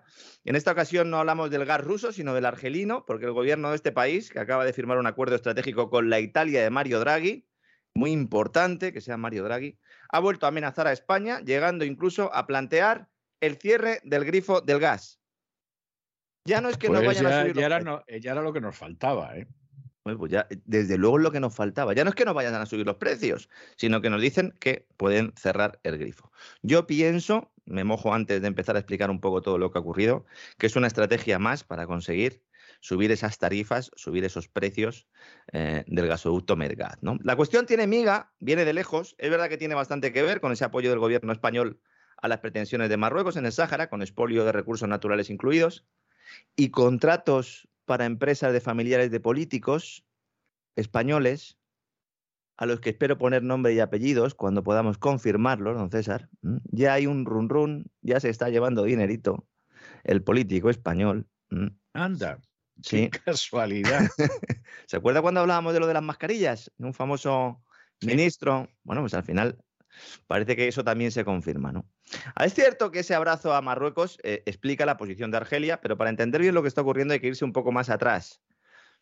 A la subsecretaria de Estado para Asuntos Políticos de Estados Unidos, Victoria Nolan, esa política de la que hemos hablado mucho aquí, que pertenece al grupo que tuteló el golpe de Estado de Ucrania en 2014, que a finales del pasado año hizo un viaje al norte de África, argumentando que acudía allí Decía ella, ante el preocupante aumento de la inestabilidad en el Mediterráneo y la necesidad de garantizarse unas buenas relaciones con Marruecos, como si no las tuvieran ya, ¿verdad? Sí, además de verdad. Apenas tres días después de conocerse ese famoso cambio de postura español, eh, fuentes diplomáticas y empresariales con intereses en la región, porque eh, como bien sabe usted, don César, hay mucho español con intereses en Marruecos. Sí, Mm. de hace Toma- mucho tiempo. Los tomates, Sí, los tomates. Antes de eso, algún ministro de Franco era el que le gestionaba la fortuna en España a Hassan, al rey Hassan. O sea que esto, esto viene de lejos. Bueno, pues lo que nos planteaban es que eh, lo del Sáhara estaba decidido desde hacía tiempo y que no tenía nada que ver con la guerra de Ucrania, ni incluso con la crisis energética, ¿no? sino que es un proceso meditado en el el que ha marcado el paso Estados Unidos, avalado por la Unión Europea. Más que avalado, la Unión Europea es un instrumento más ahora mismo de, de Estados Unidos o de la OTAN, como queramos decirlo, pero básicamente es un vasallaje auténtico. Y lo que eh, nos dicen estas fuentes es que se pretendía evitar que se provocara un distanciamiento mayor de Occidente con los países del Sahel. Bien. Es import- eh, eh, el textual este es importante porque, como bien sabe usted, don César, así es como se habla en el ámbito de la inteligencia, ¿verdad? Dice, hombre, un distanciamiento mayor de Occidente, mm, bueno, Occidente está bien, está bien cerca. El que se está distanciando es España, ¿no? Que somos los que estamos recibiendo todas las tortas, ¿no? Es decir, lo que querían en realidad era apretar filas en África para parar los pies a los chinos y a los rusos. Sí, sobre, sobre, todo, sobre todo a los chinos, porque vamos a ver, eh, yo le puedo decir que hace un cuarto de siglo, hace 20 años, África era, con los matices y las pequeñas excepciones que se quieran, África era un tablero de ajedrez donde movían ficha y a veces de manera muy agresiva el uno contra el otro, solo dos potencias que eran Francia y los Estados Unidos. Es decir, por un lado estaba la famosísima France-Afrique, que es una creación neocolonial del general de Gaulle, pero como casi todo lo que ideó de, Gaulle, muy bien hecha. Luego otra cuestión es la calificación moral, pero es nos vamos de África, pero mantenemos un imperio neocolonial que permite, entre otras cosas, mantener el extraordinario estado del bienestar que tiene Francia, ¿eh? porque seguimos manteniendo un imperio neocolonial, y el otro actor era Estados Unidos intentando secar la hierba debajo de los pies a Francia, de tal manera que, que, en última instancia, en algún momento, la potencia dominante en el continente fuera Estados Unidos. Y la lucha era una lucha a muerte. Y en esa lucha se inscribe, por ejemplo, que en un momento determinado Estados Unidos eh, entrara en Libia después de que Francia había dicho que entraba en Libia. Es decir, mm. ahí, ahí hay una lucha muy clara. Esos dos actores se han ido viendo totalmente relegados ante el avance de China. Y claro, esto ya es un escenario que, en fin, mal está que Francia te ponga las peras al cuarto o te las ponga Estados Unidos, pero que entren los chinos y nos estén desplazando a los dos, pues lo que hace prever es efectivamente una guerra, o sea, una sucesión de guerras y de golpes de Estado y de desestabilizaciones cada vez mayores en África, que es el continente sobre el que nadie informa. Y además, eh, la visita de Nolan se produce en ese otoño en el que ella pues, eh, hace la gira preparando lo que hemos visto luego que, iba a suceder. Empieza Biden realmente con su gira europea y luego va Nolan atando un poco eh, esos flecos. ¿no? De hecho, se entrevista con, con, el ministro de Exteriores de Argelia y sube un tuit a la famosa red social que ahora va a ser propiedad de Elon Musk del cual vamos a hablar en, unos cuantos días o casi en unas cuantas horas, ¿verdad? Y pone un tuit donde plantea que había tenido una, conversación constructiva con el Ministerio de Relaciones Exteriores de Argelia sobre el Sáhara Occidental, sobre Libia, sobre Mali, sobre el Sahel y también sobre la inversión de Estados Unidos en energías renovables en Argelia. ¿eh? Estados Unidos, decía, aprecia los esfuerzos de Argelia para promover la paz y la seguridad regional. Con estos mimbres se produce la intervención militar rusa y entonces la Casa Blanca, la administración Biden, aprieta o se pone en contacto con eh, gente en Europa para que hablen con España, lo cual también pues, nos muestra hasta qué punto no hay una conversación directa, efectivamente, entre Estados Unidos y España. Nos ven eh, pues como la ED de la ED y entonces directamente pues, se ponen en contacto con Úrsula o con Draghi para que traslade al gobierno español que había que ya mojarse con el tema del Sáhara y dice, mirad, si nosotros ya sabemos que vosotros lleváis mucho tiempo, desde la época de Zapatero y tal, con todo esto, pues mirad, eh, directamente ya pues plegad velas, que ahora con todo el follón de Rusia se va a hablar poco de esto, ¿no?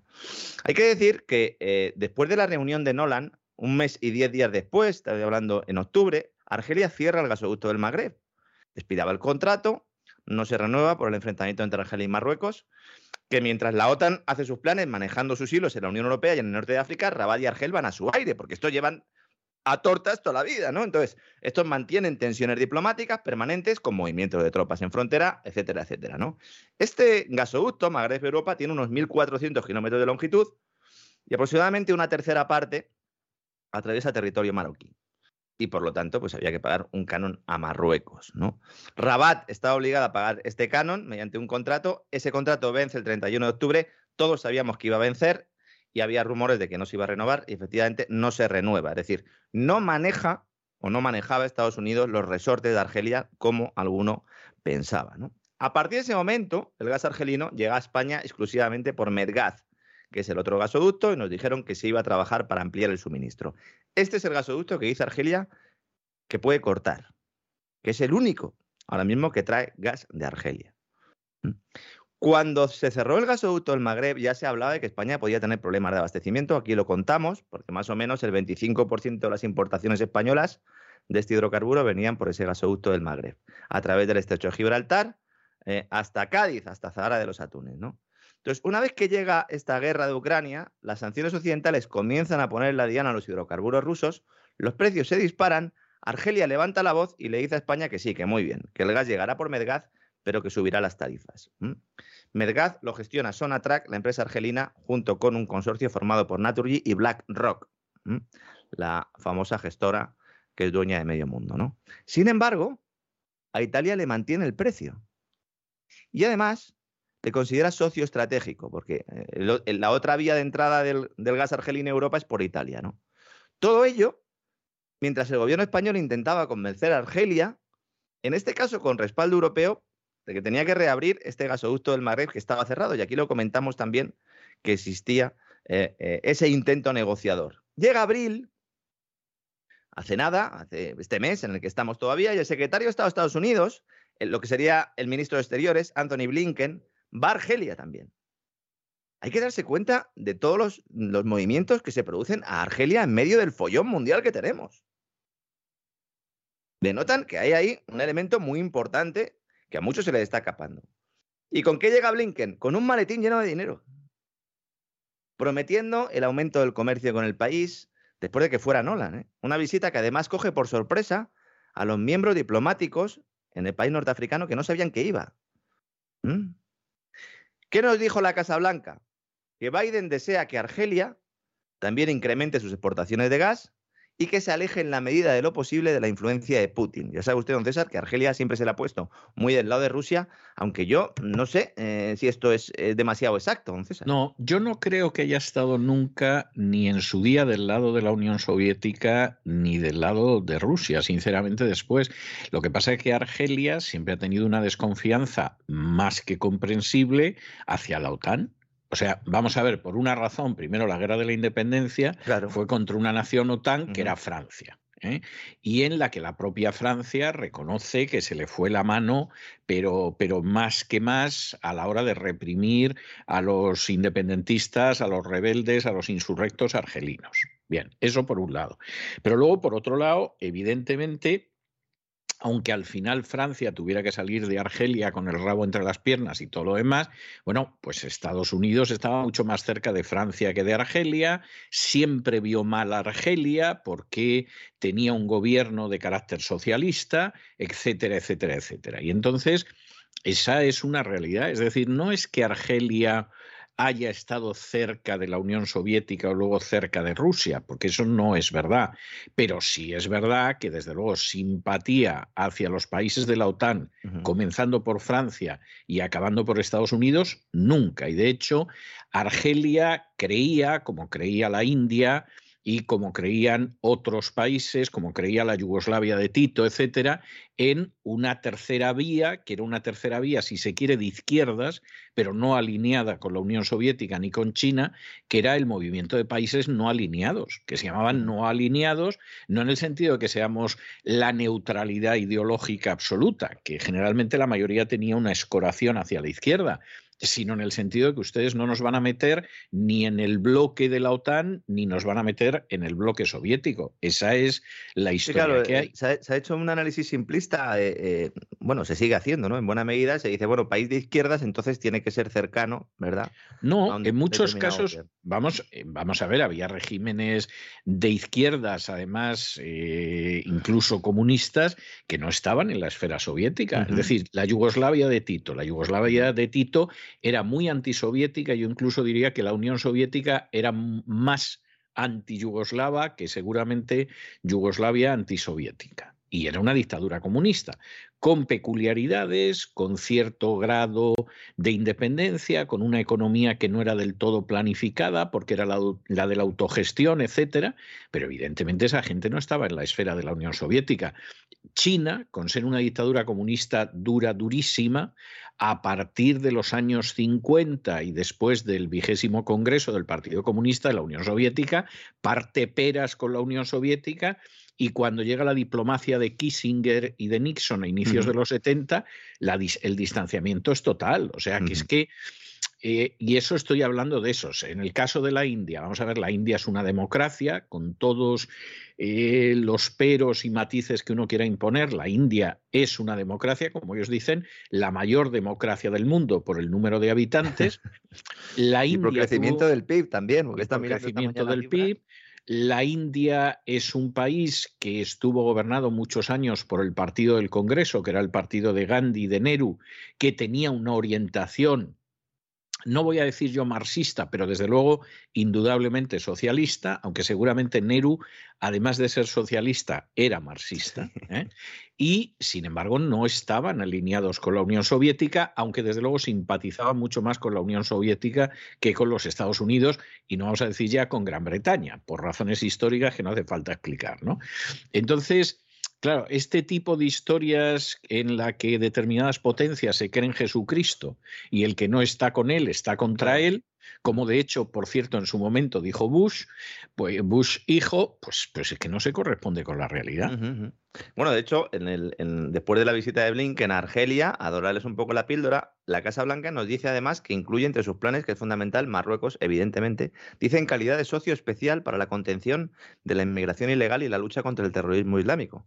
Aquí, eh, bueno, me tiene que dar la risa, ¿no? Porque vamos a ver, eh, Marruecos contener la inmigración ilegal, pues como que no la contiene mucho. Y con respecto al terrorismo islámico, pues eh, vamos a correr un tupido velo, ¿no? Después del programa que hicimos sobre el 11 de marzo, ¿no?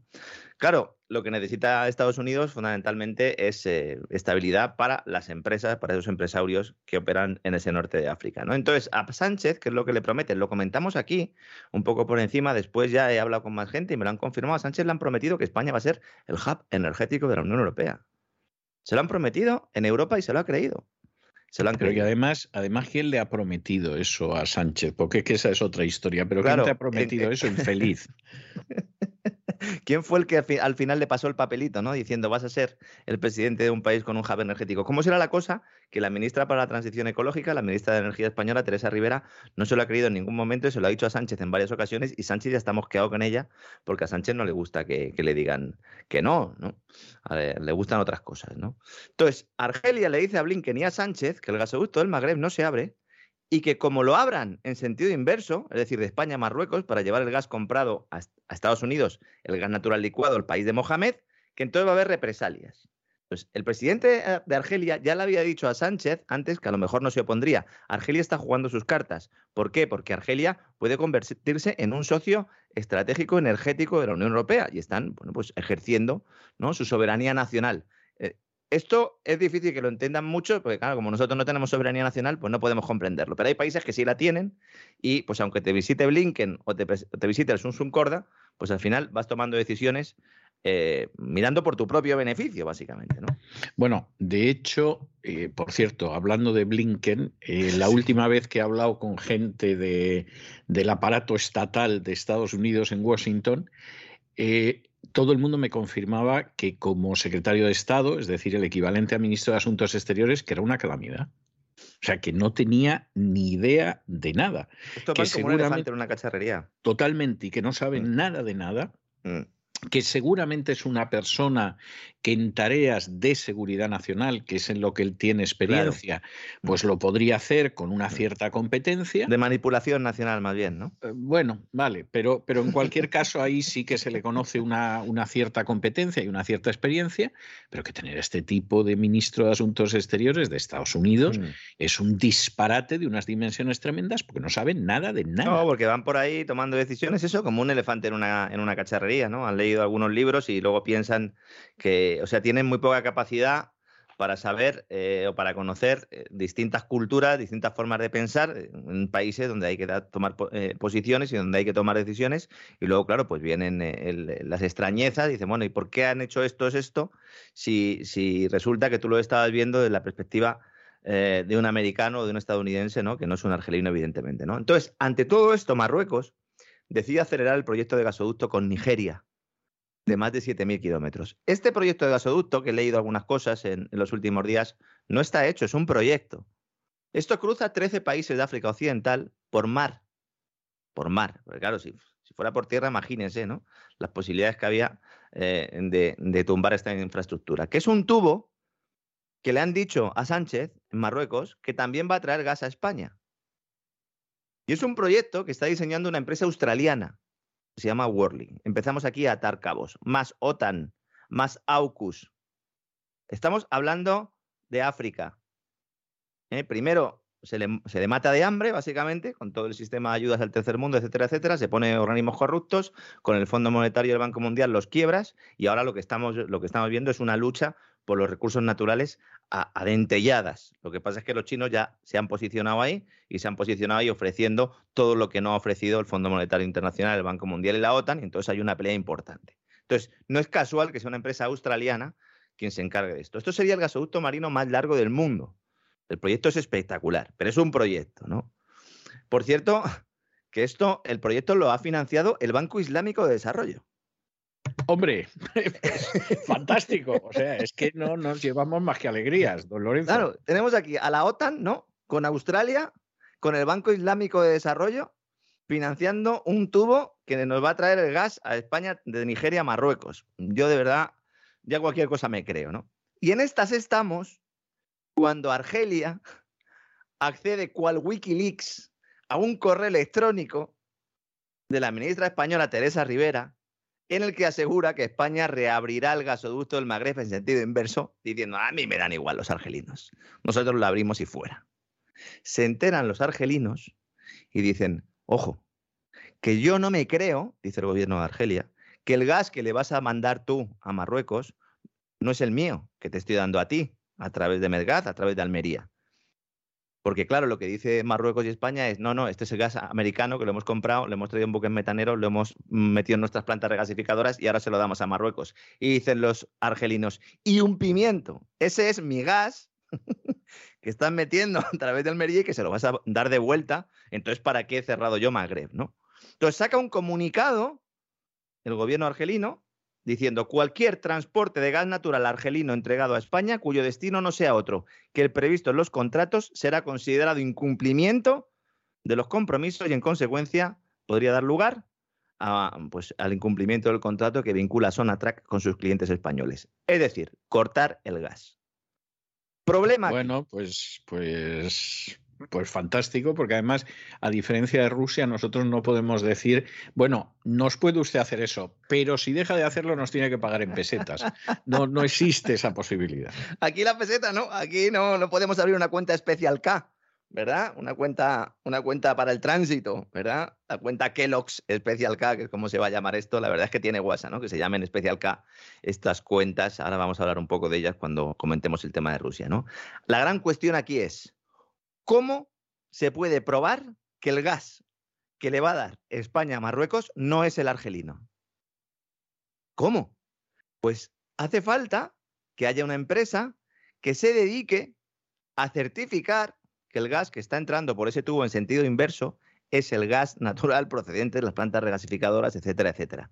Y esto es un jaleo tremendo. ¿Qué empresa será? Enagas, que es la encargada de todo esto.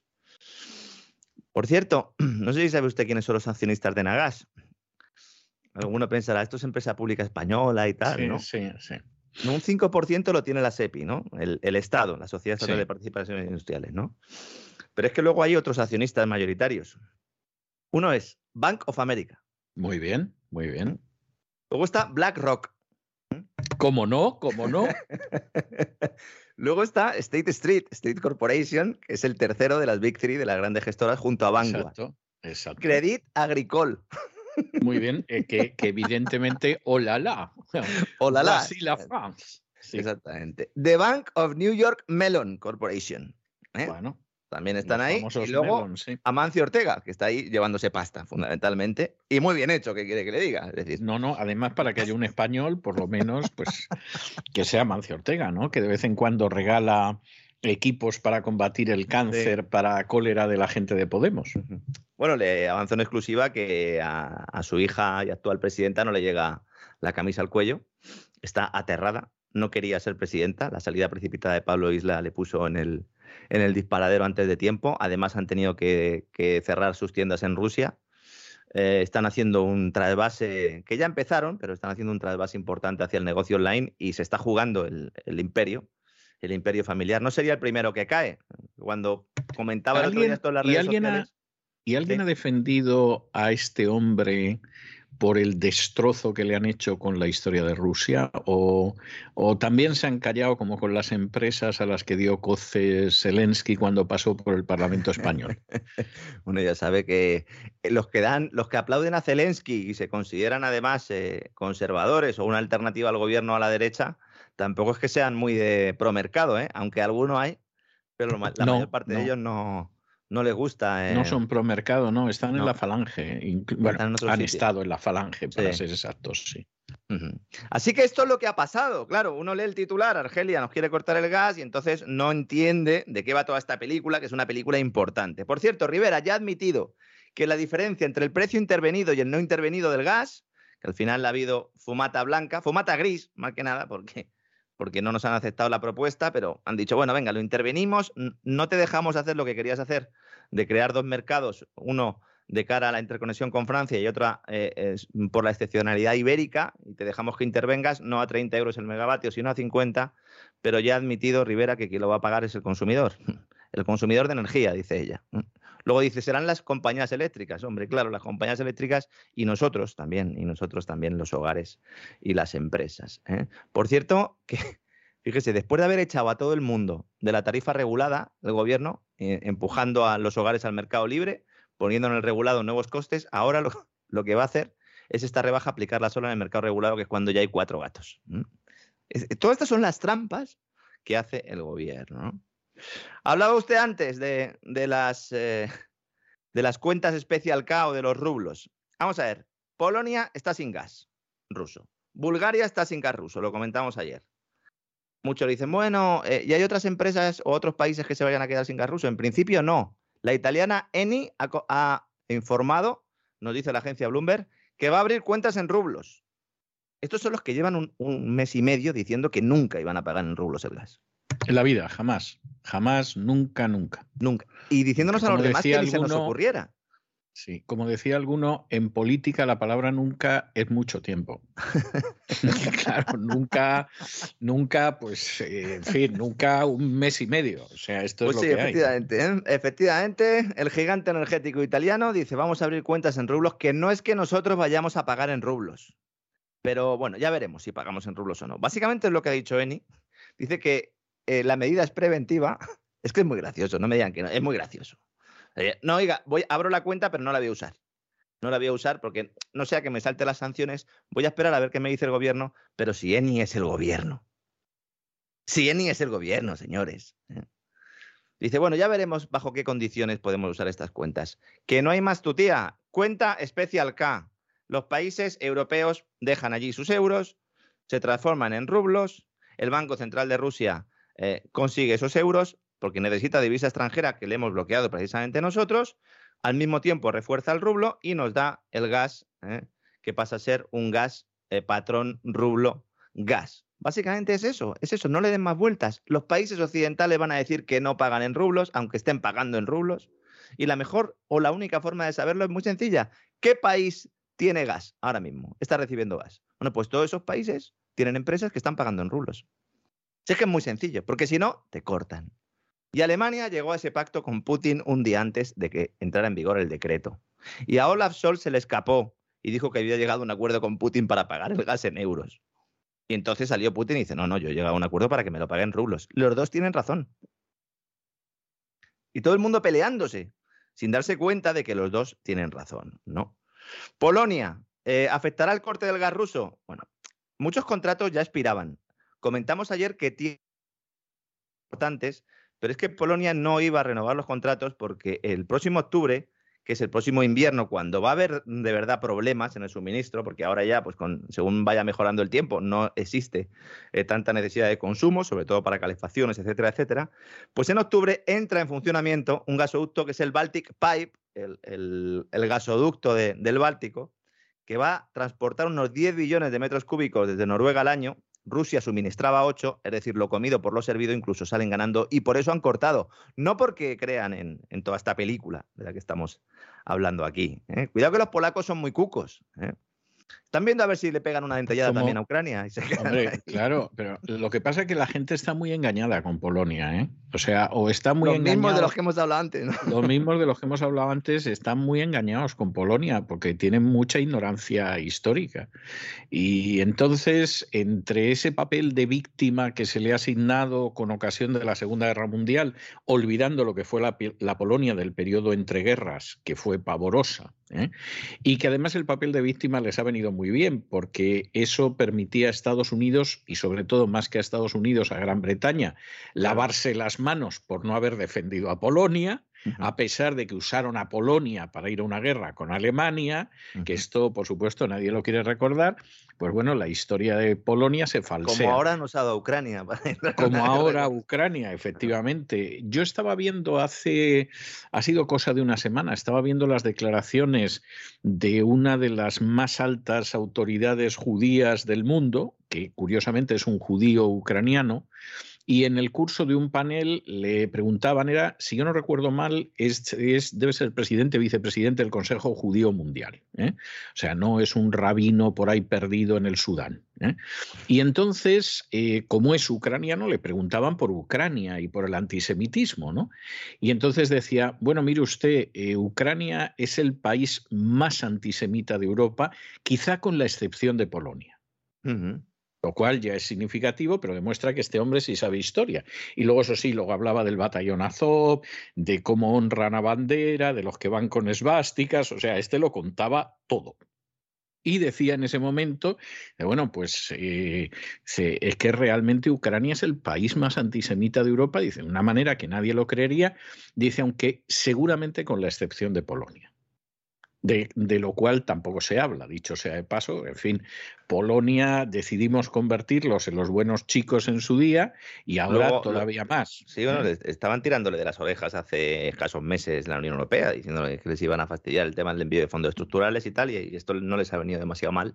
No, les ha venido pueden- de maravilla porque Claro. ahora a ver quién les quita los fondos estructurales, a pesar de que, bueno, vamos a ver, la judicatura en España es el colmo de la independencia y de lo inmaculado y honrado comparado con lo que es en Polonia. En Polonia han ido aprobando una serie de leyes que no existe independencia judicial ni cosa que se le parezca y que además incluso implican que si en un momento determinado tú quieres acudir a la justicia europea porque la justicia polaca ha hecho lo que ha querido, encima te caen encima de la chepa. Es decir, en España la independencia judicial deja mucho que desear, pero todavía no ha llegado ni de lejos a la, falta de independencia judicial de Polonia. Pero en España ha habido casos que al final ha sido la justicia europea la que ha hecho justicia, porque los tribunales españoles no lo iban a hacer. En Polonia, el gobierno polaco lleva años en la idea de que no puedas recurrir a los tribunales europeos. Entonces, eso es muy grave. Pero claro, Polonia ha sabido alinearse. Y entonces, pues eh, vamos a, a mirar para otro lado mientras acaba con la independencia judicial. Pero Hungría, que ha cometido el inmenso pecado de volver a elegir a Orbán, bueno, pues ya le han dicho que los fondos europeos, que no les va a llegar un céntimo. Sí, sí, que, y, y Javier Solana eh, diciendo que algo había que hacer con, con, el, se- con el señor Orbán, bueno, pues eh, algo, algo, algo, algo hará a lo mejor, ¿no? No sé, eh, que vigile lo que come, que vigile lo que come este señor, ¿no? Claro, estos son los polacos que, se están quejando ahora del problema de seguridad jurídica con el tema de los contratos con Rusia, ¿no? Pero bueno, más o menos Polonia tiene cubierto su tema gasista, ¿no? Respecto a Bulgaria, esto es otra cosa, esto lo- la van a pasar canutas, tenían un 90% de dependencia del gas ruso y están viendo opciones, fíjese, las opciones es, la primera de todos, una interconexión con Rumanía, eh, hoy lo explicaba bien Daniel Gil en, en Political Room, que podría enviar como máximo 1,5 billones de metros cúbicos, eh, hay que tener en cuenta que, es que Bulgaria estaba exportando incluso a Rusia, y luego traer gas de Azerbaiyán, eh, gasoducto que estaría listo a finales de año. Gas de Azerbaiyán, fíjese cómo estamos, ¿no? Y dejamos el tema del gas, de la energía, aunque todo gira en torno a la energía, ¿verdad? ¿Verdad, don César? Ya muchos se han dado cuenta. Con la paliza que he dado yo con el tema de Nord Stream 2 y venga paliza y venga despegamos que lo volvíamos a sacar. Es una guerra energética, es una guerra energética. Luego decíamos, es una guerra de divisas. Pues sí, es una guerra de energía y de divisas porque es la creación de un sistema monetario nuevo en el cual pues, la energía tiene un papel fundamental. Pero nos vamos a Estados Unidos, ¿eh? allí cerca, cerca, bueno, cerca no, ¿dónde está usted? Mejor dicho, vamos a hablar del informe que ha hecho el banco alemán Deutsche Bank. Primero, porque esto es tremendo. ¿eh? Ha hecho un informe sobre la economía estadounidense y en concreto de la actuación de la Reserva Federal, que está en pleno proceso de subida de tipo de interés para contener la inflación, aunque tarde mal, que además está provocando correcciones bursátiles importantes, un frenazo de la actividad económica en el país. Vamos a hablar ahora de ese último dato, que certifica que la economía de Estados Unidos ahora mismo está cayendo. Pero los analistas del Banco Germano consideran que la Reserva Federal va a llevar los tipos de interés, agárrense, señores, ahora sí agárrense, hasta el 5 o el 6%, lo cual va a provocar una profunda recesión en Estados Unidos. La principal noticia que veo yo aquí no es que estos señores hagan esta previsión, porque pueden equivocarse, es que son los mismos que hace unas semanas decían que iba a ser una recesión moderada. ¿Recuerda usted, don César? Lo comentamos Sí. aquí.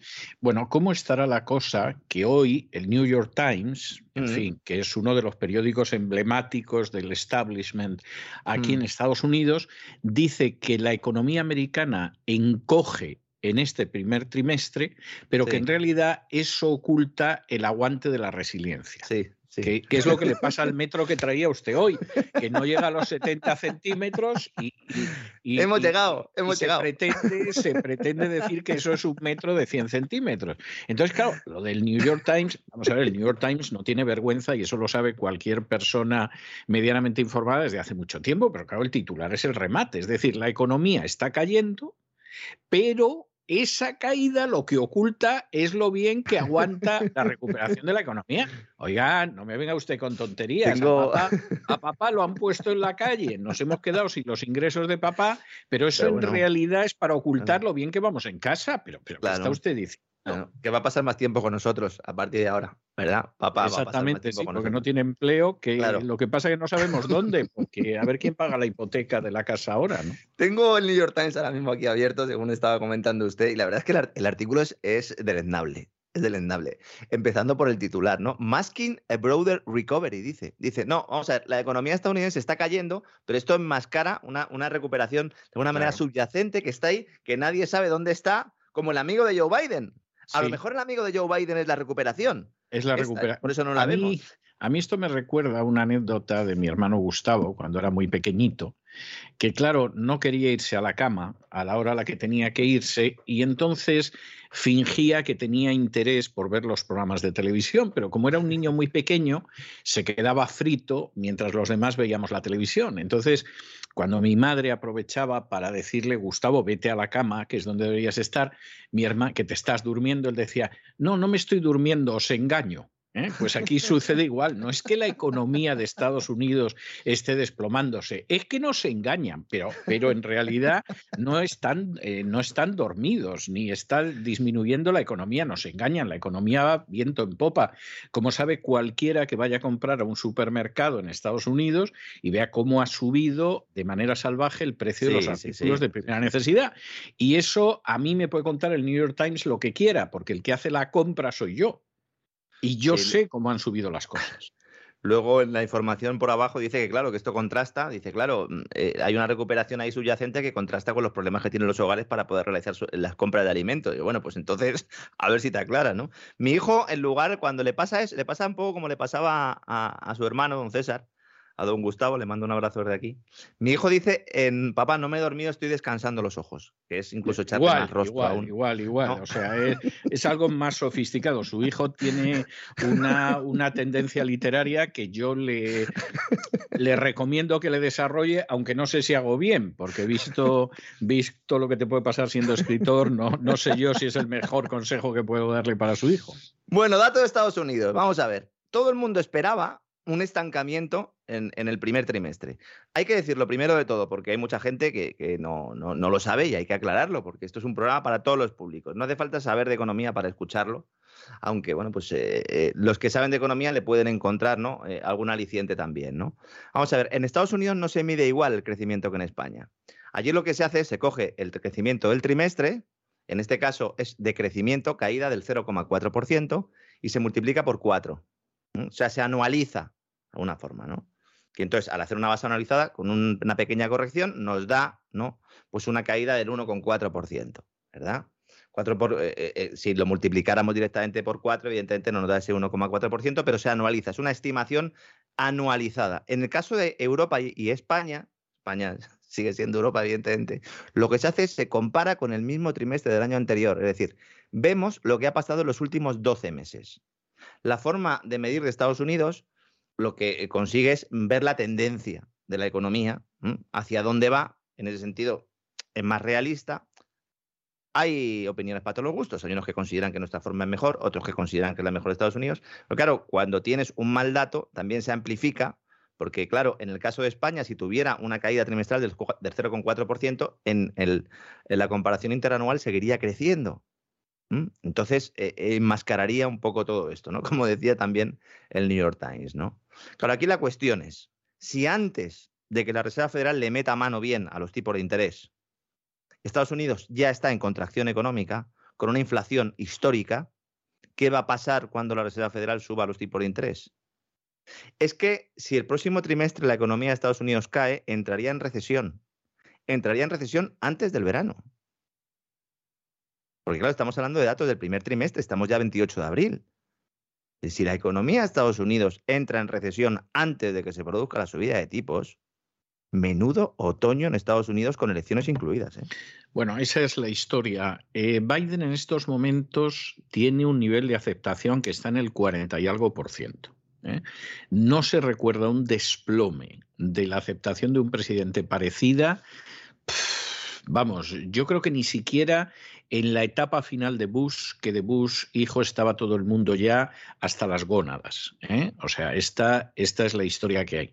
Pero evidentemente el panorama es malo. Para terminarlo de arreglar, Biden está multiplicando los programas de gasto público para intentar ganar votos pero con, con, el resultado de que esto significa subir impuestos, a la gente le está haciendo daño, está golpeando el empleo, etcétera, etcétera. O sea, Exactamente.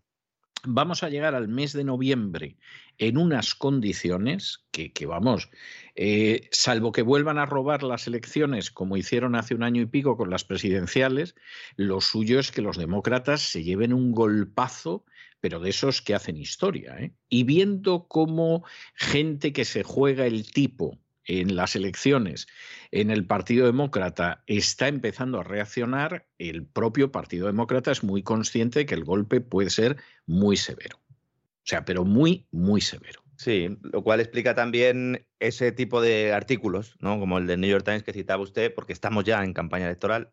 De hecho, en el análisis que hace el New York Times, eh, se la cogen con papel de fumar, porque claro, eh, claro. no puedes titular directamente eh, Estados Unidos a punto de entrar en recesión. Y entonces nos dice el artículo, dice, la disminución, la caída de la, del PIB, dice, se debe principalmente a dos componentes volátiles de informes trimestrales, dice, los inventarios y el comercio internacional. Entonces, plantea que muchas empresas han adelantado las compras ante el temor a que hubiera problemas en las cadenas de suministro y que ahora pues tienen mucho inventario y que eh, por eso pues eh, hay menos, eh, menos producción, ¿no? En, bueno, menos Producto Interior Bruto, que al final son los bienes y servicios a un precio determinado que se, que se venden en una economía, así es como se mide el PIB, ¿no? Entonces, también nos dice el New York Times que la disminución del gasto público, que es algo que apuntaba usted ahora, también fue un lastre para el crecimiento. Es muy fuerte que la rebaja del gasto público pueda llevar a Estados Unidos de crecer al mayor nivel de la historia a las puertas de la recesión en cuatro meses. Es muy fuerte y muestra hasta qué punto hay doping en la economía norteamericana. Y luego dice el New York Times, dice, las medidas de la demanda subyacente mostraron un crecimiento sólido. Y digo, bueno, ¿qué medidas son estas? Me voy sí. al cuadro y veo gasto de consumidores, el motor de la economía de Estados Unidos, creció un 0,7%. A pesar de Omicron, nos dice el, el New York Times, ¿no? Dice, el gasto de los consumidores es el portaaviones en medio del océano, nos dice el New York Times. ¿no? Pero vamos a ver, señores del New York Times, que tenemos una inflación de caballo. Si sube el, si sube el consumo un 0,7 y la inflación está cerca del 10, ¿qué portaaviones? Será un pedalero, ¿no? Un patinete de esos que cogemos aquí en la playa, ¿no? Para dar una vueltecita con tobogán, de estos que, que tienen detrás un tobogán para tirarse, ¿no? Cuidado con el déficit comercial de Estados Unidos también, que eh, también da señales de alerta Los consumidores y las empresas de Estados Unidos continúan comprando muchos más bienes extranjeros de los que Estados Unidos exporta al extranjero. Esto genera un déficit comercial y para financiar ese déficit comercial necesitas una divisa potente. Por eso ahora mismo el tema del dólar pues eh, eh, está beneficiando por un lado y perjudicando por otro. Te perjudica a la hora de, efectivamente, de comprar, bueno, te beneficia a la hora de comprar bienes en el exterior, pero a la hora de venderlos, evidentemente no, porque son más caros, ¿no? Por eso es tan importante también en qué moneda se intercambia el petróleo. Vamos viendo cómo todo va poco a poco conectándose, ¿no? La verdad es que el informe de Deutsche Bank eh, se publicó ayer, cuando todavía no se sabía el dato de la economía de Estados Unidos. Las previsiones decían que la caída iba a ser de un 0,1%, ha sido finalmente del 0,4%. Eh, no hay mucha diferencia, yo creo que sí es relevante, eh, pero bueno, no hay mucha diferencia. Pero claro, es que el informe de Deutsche Bank es incendiario, porque es que hablar de una subida de tipos hasta el 5 o hasta el 6% eh, es tremendo, ¿no? Un informe que todo el mundo está citando, porque lo publicaba la agencia Bloomberg, pero que nadie habla, que en ese informe también se habla de Europa. Y cuando lo he visto aquí, ah, yo sí que me, me tenía que tomar una tila de esas que, prepara Don Isaac. Dice Deutsche Bank, Esperamos que el Banco Central Europeo suba los tipos de interés entre 2,5 y 3 puntos entre septiembre de este año y diciembre del 23, dejando la tasa de depósito, es decir, el, dinero, eh, el interés que le cobran los bancos, ¿no? por tener sus, reservas en el Banco Central Europeo, entre el 2 y el 2,5. Cuidado con el Euribor, porque el Euribor tiende a ir hacia esa tasa de depósito. Estamos hablando de un Euribor del 2, del 2,5 yo recomiendo a todos los que tengan una hipoteca tipo variable que empiecen, que saquen lápiz y papel y que vean lo que les supone un Euribor del 2,5 para que en función de eso tomen sus decisiones de consumo, ahorro e inversión de los próximos meses, porque si no, se pueden encontrar con una sorpresa y se pueden encontrar con serios problemas para pagar la hipoteca. Hagan esto antes de irse de vacaciones, no después, señores. Y alguno dirá, bueno, ya está el aguafiesta de Lorenzo Ramírez. Señores, el Euribor lleva años en negativo. Ahora está en positivo. Y nos está diciendo Deutsche Bank que podría ir la tasa de depósito hasta el 2, 2,5. No, pues ahí tienen la información. Luego no nos digan que no se podía saber. La única buena noticia hoy es que contra lo que se esperaba, contra lo que esperaba el mercado, la inflación en España se ha moderado en abril. Tengo un montón de mensajes en las redes sociales, todo el mundo preguntándome, dice, ¿cómo puede ser esto? ¿no? O sea, lo que ha bajado es el IPC. Hay que empezar por ahí, ¿no? El indicador de precios al consumo, que está muy manipulado, es un dato político, el dato era 8,4%. Yo la verdad esperaba que se fuera por encima del 10, está en el 8,4%, es una buena noticia, pero claro, aquí hay un truco importante, señores, que no menciona el Instituto Nacional de Estadística ni el gobierno. Es que se han rebajado los precios de los carburantes en las gasolineras. Y esto genera un efecto, evidentemente, eh, al compararlo eh, con los precios en un determinado mes, en este caso en el mes de, abril, porque es el dato adelantado, con abril del año pasado, bueno, pues tenemos una comparación. Y si lo comparamos con marzo, antes de que se pusiera en marcha esta rebaja, pues efectivamente eh, tenemos pues un elemento ¿no? que distorsiona un poco todo esto. ¿no? Más allá de la contención de la energía, este mes pierde gran parte del efecto base puesto que los precios ya se están comparando con abril del 21, cuando ya el IPC empezaba a subir. Entonces, el problema mm, para el gobierno no es un problema, yo creo que para todos los demás sí, porque nos va a hacer eh, ver una realidad que no existe, es que ahora las comparaciones se van a hacer con un índice de IPC que ya se encontraba en plena subida, por lo que la tasa de variación debería relajarse, salvo que la energía vuelva a dar otro susto o a que aparezcan esos famosos efectos de segunda ronda, que es como se le llama eufemísticamente a la subida de salarios para compensar eh, pues el alza de precios, ¿no? Subida de salarios y también subida de, precios de alquiler, etcétera, etcétera, ¿no? Entonces el gobierno sigue insistiendo en que la inflación va a seguir disminuyendo en los próximos meses. Dice, una vez que pongamos en marcha la medida para limitar los precios del gas, y aquí vamos otra vez con esto. Me gustaría explicarlo bien, porque tiene que entenderse.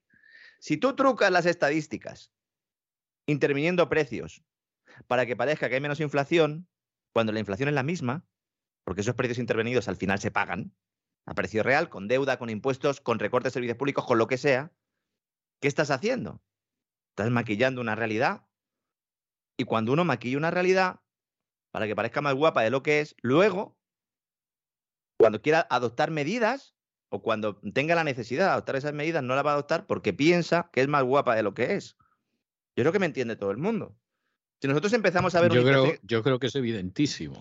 Si, empezamos a ver un IPC que se va al 5, que se va al 6, pues nos dirán, ah, esto está controlado. Pero el problema subyacente, como diría el New York Times, es el mismo. Es el mismo. Prueba de que la situación es muy mala. Tenemos una inflación de caballo. Fíjese que estamos hablando del 8,4 y el gobierno está aplaudiendo. Imagínese, ¿no? Y hoy hemos conocido los datos de empleo de España. Entre enero y marzo en España se han destruido más de, 100 más de 100.000 puestos de trabajo. Se dice pronto, ¿eh? Se dice pronto. Es la primera vez que sube el paro oficial desde septiembre del 20. La población activa ha bajado en casi 25.000 personas, gente que ya no ni siquiera busca trabajo.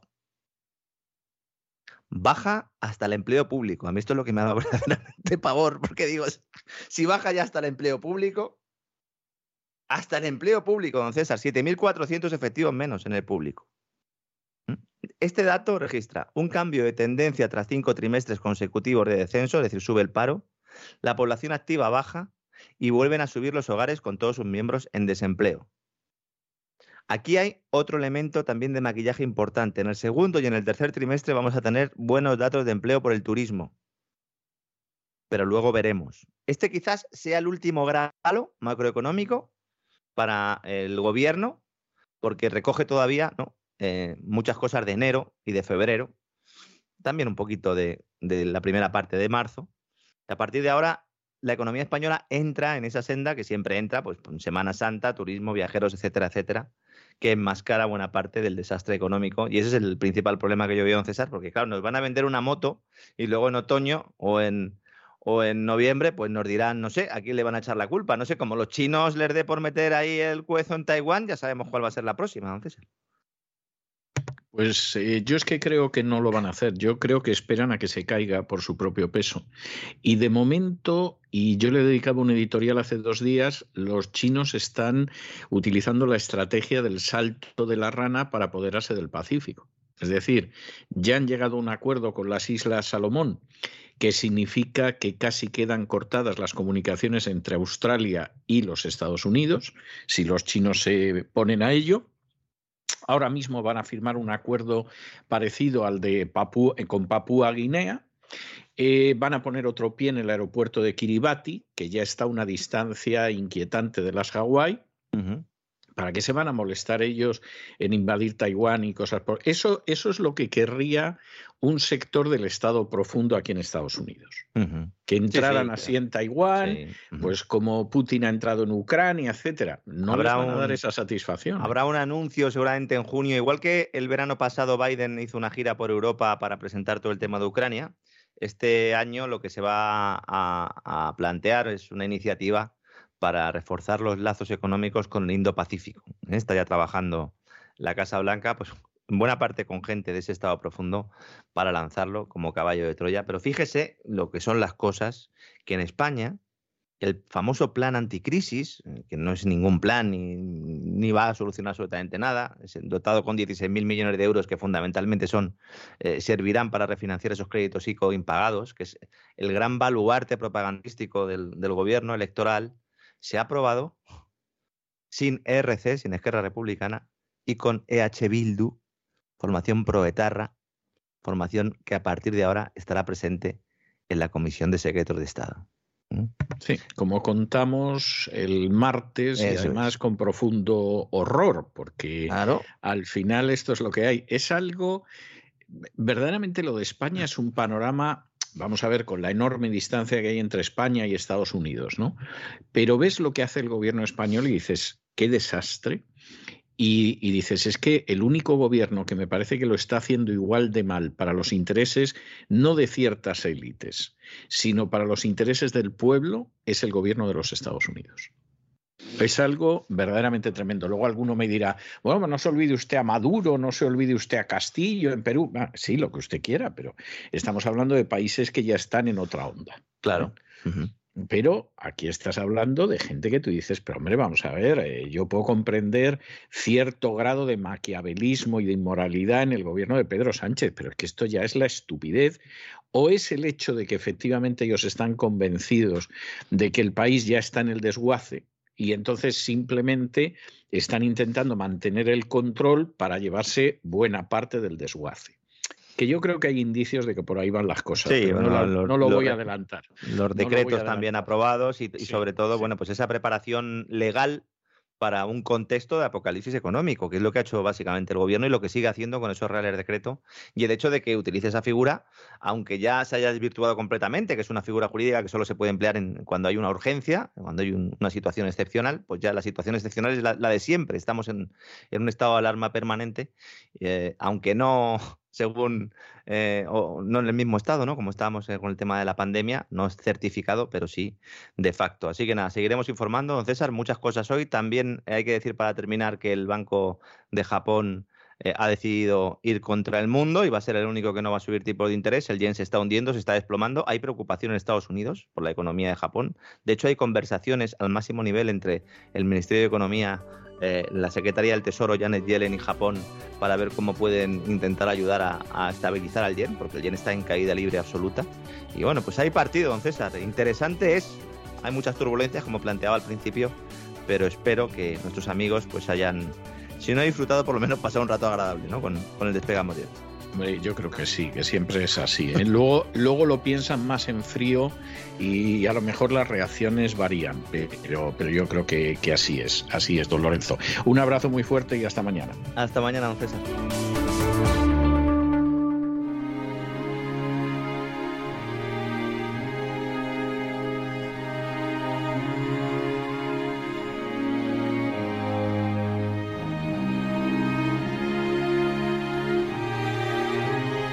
La biblioteca con Sagrario Fernández Prieto.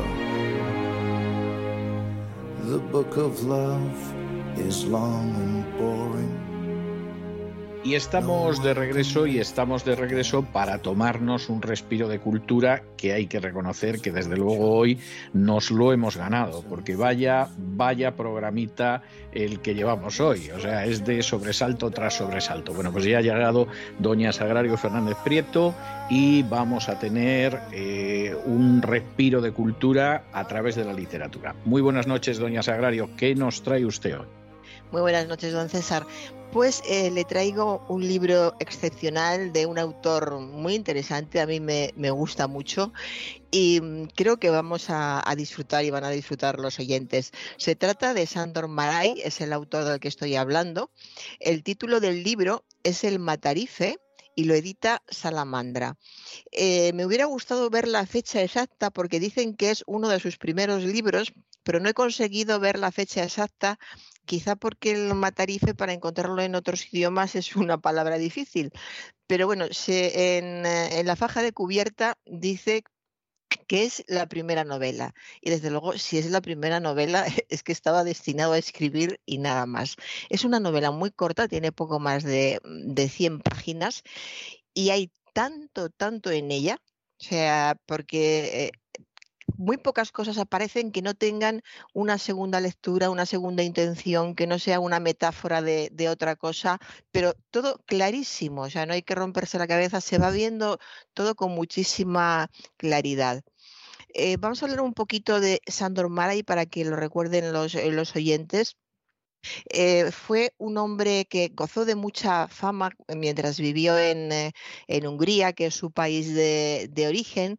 Eh, se le ha comparado siempre a Thomas Mann, a Stefan Zweig, y es una de esas personalidades que hubiera tenido una vida mucho más fácil, acomodada y fructífera si hubiera vivido en un continente en paz, porque no se trata en Europa y durante las guerras mundiales no se trataba solo de un país, sino de todo el continente implicado. Entonces, eh, él se tuvo que, que marchar cuando llegó la ocupación soviética de, Hungría, se estableció el régimen comunista. A los comunistas no les gustaba porque le tildaban de burgués. Cualquier señor que viviera de escribir libros y viviera de determinada manera o vistiera de, determinada manera era burgués, sin más. En fin, le hicieron la, la vida imposible hasta que acabó emigrando e instalándose en Estados Unidos en 1952 y poco después le dieron la nacionalidad. Y eh, aparte mm, de, su vida, tuvo una vida difícil por, esto, para empezar, porque se murieron personas muy importantes de su vida, su, madre, eh, su hermano, eh, su mujer, su madre no, sus hermanos y, su mujer y, su hijo. Y esto ya cuando era muy mayor, de modo que a los 89 años eh, murió, acabó con, con su vida con una depresión impresionante y tuvo una vida triste, en gran parte interesante, pero ya sabemos lo que suele suponer tener una vida interesante, no es precisamente positivo, a veces valdría más la pena tener una vida sencilla y feliz que una vida interesante llena de problemas, pero lo que nos importa es todo lo que escribió y lo que escribió es buenísimo. En este programa hemos recomendado, creo que el último encuentro, y, creo que la hermana es, eh, es el otro. Lo hemos comentado ya, no, La Mujer Justa, hemos comentado La Mujer Justa, son sus dos grandes novelas, las consideradas sus dos grandes novelas, El último encuentro y La Mujer Justa. Y tiene una amplia producción que se puede ver en, en cualquier parte. Y esta, que es su primera novela, eh, es claramente, claramente eh, el presagio o la intuición de lo que podría venir, porque un hombre que es capaz en 100 páginas, en poco más de 100 páginas, de decir tanto y de decirlo tan, bien, de forma tan insinuante, con muchos matices, porque vamos a centrarnos. esta es la historia de, de, un hombre que se llama Otto, Otto Schwartz, y Otto Schwartz nace en Brandeburgo y es hijo de, un, de un, guarnicionero. Eh, el primer párrafo, simplemente el primer párrafo del, libro, que creo que son cuatro o cinco líneas, sitúa con una rapidez al, lector en, una época, en una forma de vida y, en una actitud ante, ante, la vida que ya por eso, además, te traslada rápidamente a un mundo que, que ya no está. Pues habla, por ejemplo, del margraviato de Brandenburgo, en la comarca de Telkov, no lejos de Berlín, es decir, que son lugares que ya no se llaman así, ya no existen estos mm, margraviato, que era algo así como principados, sería lo más parecido, y las circunstancias eran muy diferentes a las que fueron muy pocos años después.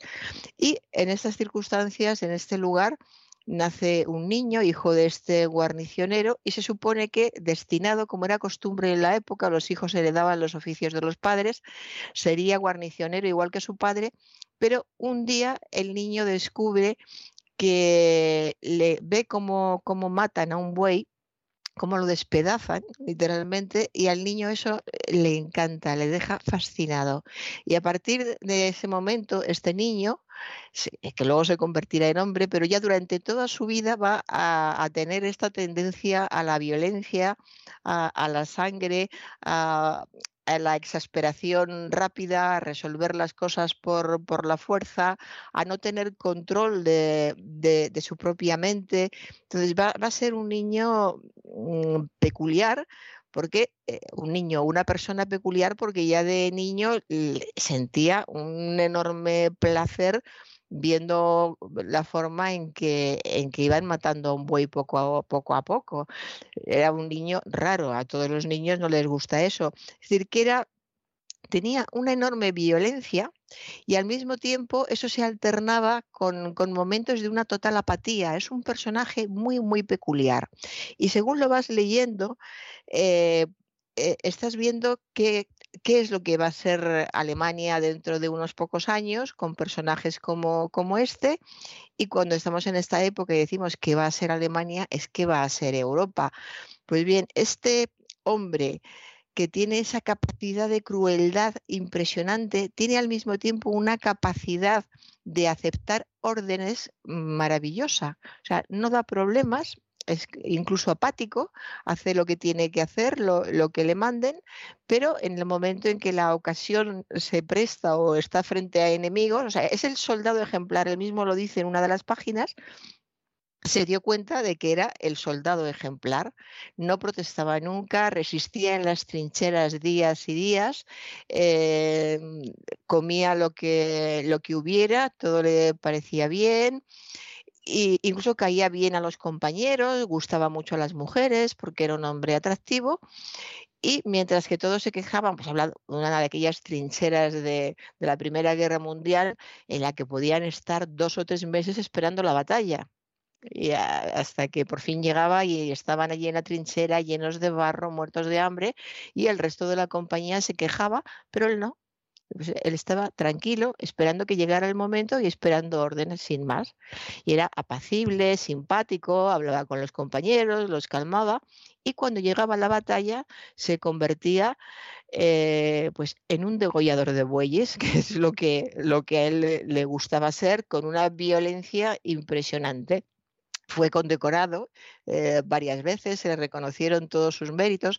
Entonces, en, el libro, aparte de muchos detalles que no vamos a ir desvelando, ya hemos desvelado bastante, lo que vamos viendo, y es muy evidente para el lector, sin que lo diga claramente el autor, por eso la habilidad que tiene al, al escribir su libro, vas viendo cómo se presagia la Segunda Guerra Mundial a través de un personaje cómo este, este hombre y la sociedad en la que vive, la manera en que le trata también esa, esa sociedad, están presagiando toda la crueldad que va a venir después en, en la Segunda Guerra Mundial.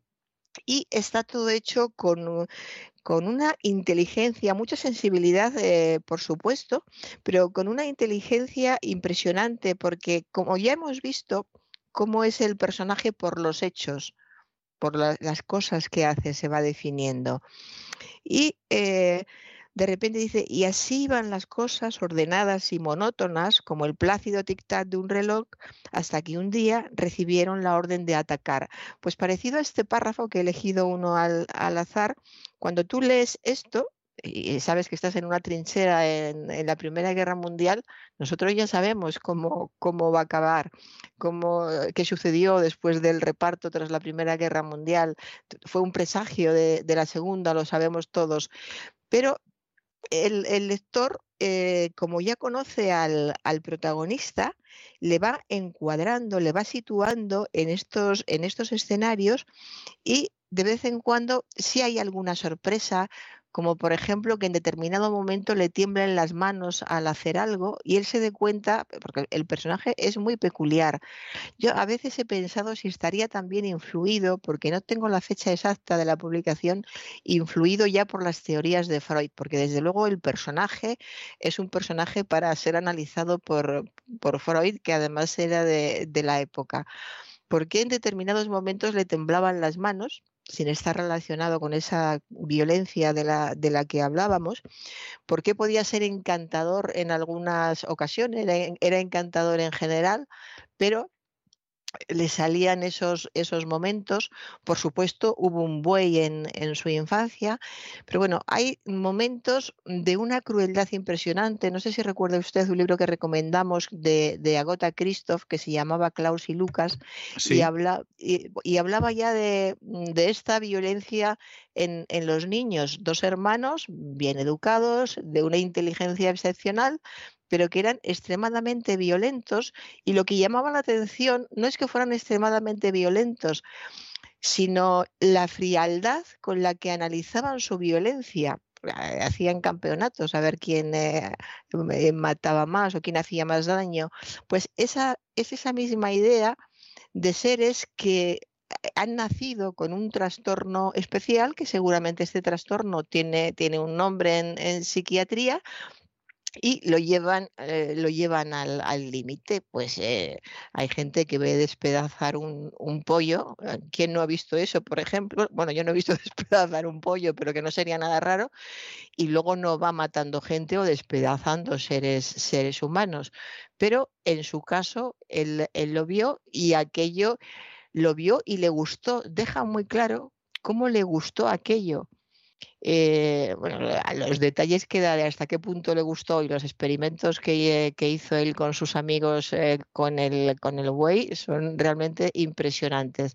Y luego cómo va transcurriendo toda su vida y según va transcurriendo la vida nos damos cuenta de que es el, el ciudadano ejemplar del Tercer Reich cuando acaba la, Primera eh, Guerra Mundial y le condecoran y hay un cambio de, vida, eh, no aparece la Segunda Guerra Mundial, se, acaba, se acaba antes el libro, pero nosotros ya sabemos que lo que está tratando de decirnos Sandor Maray es que todo estaba preparado para lo que vino, que el el Kaiser que había entonces que le condecora, cuando él eh, describe al Kaiser que le pone la condecoración, que era eh, pequeñito, viejo, sin fuerza, pues tiene un pensamiento que se le pasa por la cabeza diciendo, vamos a perderlo todo porque eh, ya no están los, los, soldados compañeros suyos que eran fuertes, que estaban dispuestos a, a morir y sobre todo eh, con esa rabia dentro que a él le salía en momentos determinados. Porque hay al final un momento en que nadie se explica que un hombre tan encantador con las mujeres, que enamoraba a muchísimas mujeres, tan simpático, tan educado, con capacidad de hacer chistes, en momentos determinados pudiera llegar a esa crueldad. Entonces, es muy interesante desde el punto de vista psicológico, es muy interesante desde el punto de vista histórico, porque desde el primer momento eh, empiezas a, pensar, es... Eh, es Europa, ¿no? Está describiendo lo que va a ser Europa rápidamente. Y eh, esta, esta, vocación, en un momento se dice que tiene vocación de sangre caliente. Esta vocación de sangre caliente eh, es mm, esta interiorización del mal pues estaba en muchas personas en, esa época, de, por un lado y por otro, no vamos a, pensar que solo estaba por, por una parte, y es lo que te deja claro, claro el libro, cómo había muchos, muchos motivos para que no nos extrañáramos de que tenía que estallar algo muy fuerte. Y claro, y realmente estalló, estalló también por la forma en que se solucionó la Primera Guerra Mundial, lo sabemos.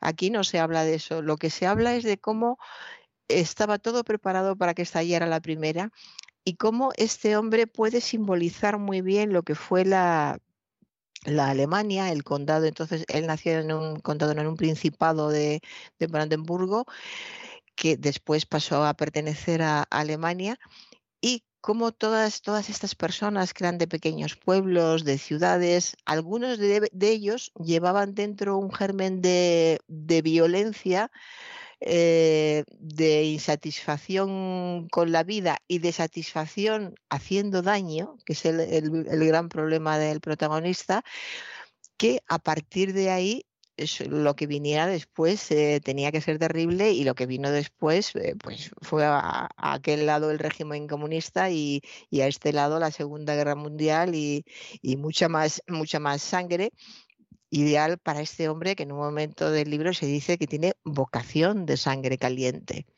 O sea, él ve sangre y se queda nubilado, encantado y ya no se mueve de allí viendo lo que están haciendo y se puede, si puede participar, participa, va a los mataderos, él trabaja en un matadero.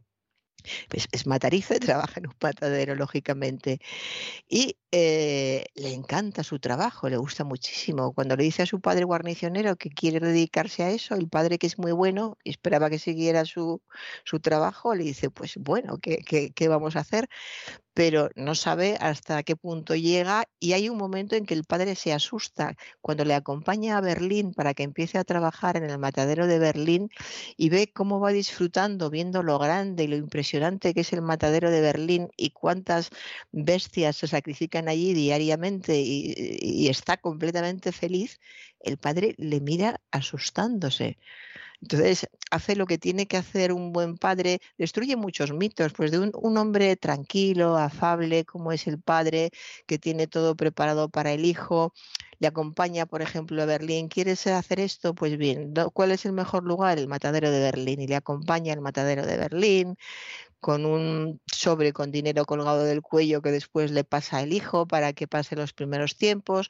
Es decir, un unos ascendentes buenos, un, buen progenitor y su madre lo había sido también, y el hijo de repente sale con, esta manera de ser tan, tan peculiar y ese placer que cuando está en la guerra ya no tiene enfrente bueyes o animales eh, que, que despiezar, pero pues, podemos imaginarnos qué, hace con la bayoneta. Bueno, hay un momento en que describe lo que supone para él tener una bayoneta en la mano y verla, verla brillar, que si no fuera espantoso por, por, lo que transmite, por por lo que dice, la descripción en sí es una maravilla, porque escribir, eh, escribe francamente, francamente bien.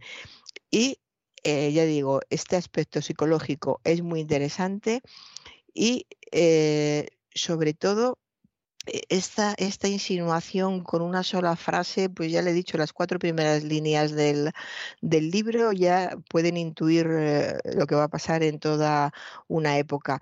Y es un individuo que realmente se puede calificar como un individuo eh, enajenado, está fuera, fuera de sí. Y Sandor Maray lo que hace es, le da además un aire de misterio eh, que encaja, en el que encaja todo muy bien, porque en algún momento el lector podría preguntarse cómo es posible que un hombre, pues eso es, guapo, simpático, eh, trata, se divierte con, con las mujeres, con los amigos, porque al mismo tiempo es capaz de esta crudeza? Pues bueno, eso quizá lo tendría que, haber contestado Freud, que en esta época ya debía estar, estar trabajando.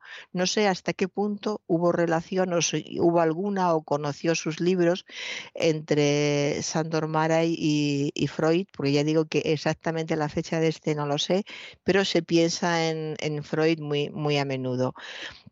Y eh, pues solo puedo, puedo decir que me ha gustado muchísimo. Eh, leo en la contraportada que lo comparan con Robert Musil, en fin que es, es muy, muy interesante. La vida de, a mí, Maray. A mí en conjunto Maray me parece mejor que Musil. Es decir, seguramente no tiene una obra eh, de la altura de la gran obra de Musil, que prácticamente no tiene más, dicho sea de paso, pero luego, sin embargo, a mí me parece que como autor es un autor de mucho más, eh, de mucha más envergadura que Musil. Esa es la, la, realidad.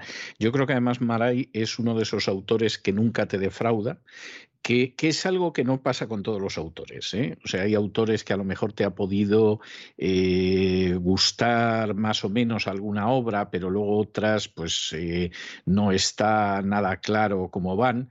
Pero en el caso, en el caso de, de Sandor Maray, la verdad es que no te defrauda nunca. Son mejor, o sea, son buenas o mejores o todavía mejores, ¿no? Pero no defraudan en absoluto. Y lo que sí es tremendo, y yo supongo que por eso yo lo leo eh, con cierta pausa entre lectura y lectura, a pesar de que es un autor que en términos generales me gusta mucho, lo que es tremendo es la sensación de persona que al final no encontró su sitio en, ningún lugar. Mm. Es decir, el mundo, como en el caso de, de Stefan Zweig, el mundo que fue, pues fue, es decir, ese mundo ha desaparecido. Él captó mucho de lo que iba a venir seguramente con más lucidez que Zweig, esto también es cierto, pero al final eh, ese mundo en el que vive y el mundo que ha conocido después es un mundo al que no terminó de adaptarse jamás porque no era el mundo que él amaba, ni el mundo que él había conocido, ni el mundo del matarife, pongo por caso, ¿no? Y entonces, eh, pues sí, sí, acabó en Estados Unidos, pero vamos, estaba más descolocado que un camello en la ópera. Y no porque el país no tuviera muchas cosas buenas, que las tiene, sino porque no era su mundo. O sea, no era ese mundo del centro de Europa, eh, centro Europa, Europa Oriental, que además eh, tuvo una etapa de, enorme esplendor entre la guerra eh, prusiano-germánica y el estallido de la Primera Guerra Mundial, y que fue además un esplendor de décadas sino que además, pues bueno, se da la circunstancia de que lo que vino después, pues era muy pequeño, muy chato, muy, muy reducido y además anunciando el gran desastre que iba a venir luego. Sí, y eso es eh, lo más interesante del libro es el en todas las en todas las páginas lo vas viendo está anunciando lo, lo que va a venir y lo que va a venir eh, a través de seres como, como este, que no quiere decir que estuviera llena Alemania de personas que iban eh, descuartizando animales o personas, no quiere decir eso. Eran personas que estaban dispuestas, además querían que les, que les mandaran. Hay un momento cuando es, es pequeño y está en clase de canto.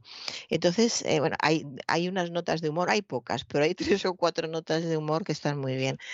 Y, y hay un momento en que le están haciendo, llega un inspector escolar y les hace una, una prueba y entonces el, niño, que entonces es un niño, empieza a cantar y dice, la pasión del niño por el grito no tenía límites. Por el grito, no por el canto, porque eh, se supone que empezó a gritar. ¿Ves? Hace, ve usted que hace que supongamos de qué manera estaba gritando el, el, niño. Entonces, el niño tiene que cantar tiene una pasión por el niño, por el grito sin límites, el funcionario le da unas palmaditas en el hombro y le dice, no olvides que la primera obligación del buen patriota es el entusiasmo, le dijo. ¿Esto cómo se asimila después? ¿Cómo se entusiasma este buen patriota que ya había sido muy violento, ya había matado animales y ya había pegado palizas muy fuertes? Pues, ¿qué era lo ideal para él? Una guerra eso había mucha gente siempre en todas las guerras. Después hay gente que dice que fue una etapa buena de su vida por una cosa, por otra. Y luego están, no sé si llamarlos psicópatas, por eso sería muy interesante un, Freud que dijera cómo, ¿Cómo se califica a estas personas? Yo creo que sí, que son psicópatas o que tienen alguna disfunción, disfunción cerebral que incluso ahora, por cosas que me han contado, pues eh, se puede operar. Pero este, este hombre tiene esa capacidad, está dispuesto, le gusta el ejército, le gusta que, haya alguien superior, le gusta que haya órdenes. Y cuando se da cuenta de que en el ejército va a recibir órdenes, eh, su entusiasmo va a estar bien visto y le van a dar una bayoneta y tiene que no es que él quiera, es que tiene que acabar con el enemigo que está enfrente, pues se da cuenta de que el ejército es su lugar. Es un prototipo eh, y quizá no es justo, por supuesto, todos los alemanes no son así, pero sí es el prototipo de un alemán que necesitaba un Führer, que además también se insinúa en determinados momentos a través del, del, protagonista o de otras personas. Necesitaban a alguien fuerte y el Kaiser que tenían entonces no lo era en absoluto, ni lo era físicamente, ni, ni, ni lo era por mentalidad, ni por toda la gente que había a su alrededor tratando de aprovecharse de él. Entonces, eh, ¿qué necesitaba esta generación? Necesitaba alguien fuerte, alguien violento, para, para, que el país fuera grande y para ellos mismos demostrar y sacar toda esa violencia que tenían justificándola, justificándola. Porque si estás matando al enemigo, ya no estás haciendo nada malo, porque es tu enemigo y le matas tú o te mata él. De modo que eh, todas estas personas que, que, luego echan de menos las guerras, las, las, trincheras, y no es raro además con personas así, entiendes, aparte de que fuera el, reparto tras la Primera Guerra Mundial eh, no, no, fuera justo, que se quedaran con la espina clavada de que eso se tenía que devolver, lo cual, lo cual aprovecharon muy, eh, después muy bien los, los nazis. Eh, hay un momento y al final han aparecido los nazis y queda muy claro que él no está de acuerdo con, con los nazis no es nazi, no es del Partido Nacional Socialista cuando ya se han empezado a hacer muchísimos, pero si hay cosas que les gustan. Tienen a alguien muy fuerte que les hace cuadrarse y les hace toda esa disciplina, esa, esa fuerza, esa voluntad, esa agresividad que había en, eh, en, el nacionalsocialismo, todo eso le, le, atrae, aunque no le atraiga el líder, ni en la ideología ni siquiera piensa porque no tiene ni ideología ninguna. No, y porque además en muchos casos eh, lo que había era alguien que ponga orden ya en medio de tanto dislate que ha durado, pues, eh, que ha durado 20 años, ¿no? O, o, 15 años como mínimo, ¿no? Es decir, al final que alguien ponga orden, que aquí venga alguien y que ponga orden en medio de esto, ¿no? Hay un libro muy interesante que, que ha salido hace muy poquitas semanas de un historiador alemán, donde eh, él sostiene, yo creo que es verdad lo que dice, aunque creo que no es toda la verdad, pero creo que es verdad, él sostiene que buena parte de la popularidad de Hitler venía de que llevaba a cabo una política socialista que beneficiaba a millones de alemanes. Y entonces, pues fue el primero que colocó las vacaciones pagadas, mm. que creó eh, lugares donde los alemanes podían viajar dentro de Alemania o al extranjero de vacaciones, que se preocupó de que hubiera un automóvil que era el Volkswagen, que significa precisamente eso, coche del pueblo o auto del pueblo, para que todos los obreros alemanes pudieran tener un cochecito que, que además durara y no fuera caro y todo. Es decir, que hubo muchísimas medidas de carácter social que efectivamente después del orden, de la inflación, de la vergüenza, de la derrota, etcétera, pues atrajeron a muchos alemanes, aunque a lo mejor tampoco sentían especial simpatía por Hitler y por su partido, pero era el final de todo lo que habían vivido entre otras cosas, el desempleo, porque Alemania llegó a tener unas cifras de desempleo verdaderamente pavorosas y Hitler acabó, pero radicalmente, con el desempleo en menos de un año, lo que no consiguieron ni los británicos, ni Roosevelt en Estados Unidos, ni nadie. Y como eso, otras cosas. Entonces, claro, es muy fácil ver a posteriori lo que significaba eso. Es decir, después de la Segunda Guerra Mundial, de las cámaras de gas, etcétera, etcétera, es muy fácil juzgar. Pero colocarse en ese momento y sobre todo con todo lo que antecedió a ese momento, eso no es tan fácil como se cree la gente. Y el caso de la persona que dice, bueno, pues, simpatía por Hitler, ninguna. Eh, simpatía por los que iban desfilando con las camisas pardas, ninguna. Pero aquí se acabó el desempleo, aquí hay obras públicas, aquí hemos tenido una Olimpiada que es la primera que se ha transmitido en color. Aquí hay una serie de beneficios para los trabajadores que jamás han existido en Alemania, etcétera, etcétera. No cabe la menor duda de que hubo millones de alemanes que solo aplaudieron. Sí, además es, muy curioso cómo también estaba el prototipo alemán que siguiera a, una persona así, pues un hombre como este que tenía una capacidad de violencia y de crueldad impresionante, pero al mismo tiempo a lo largo del libro se le describe muy a menudo como dócil y abúlico cuando mataba, hay descripciones de cuando mata y son terribles, o sea, era de una violencia impresionante, pero el resto del tiempo era dócil y abúlico.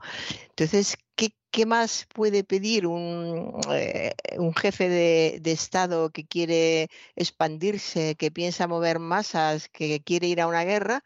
Que sus soldados sean dóciles, abúlicos y violentos cuando les toque es el prototipo, es lo que, parece que quiere transmitir todo el tiempo, el prototipo de lo que Alemania esperaba y, necesitaba para que estallara la Segunda Guerra Mundial.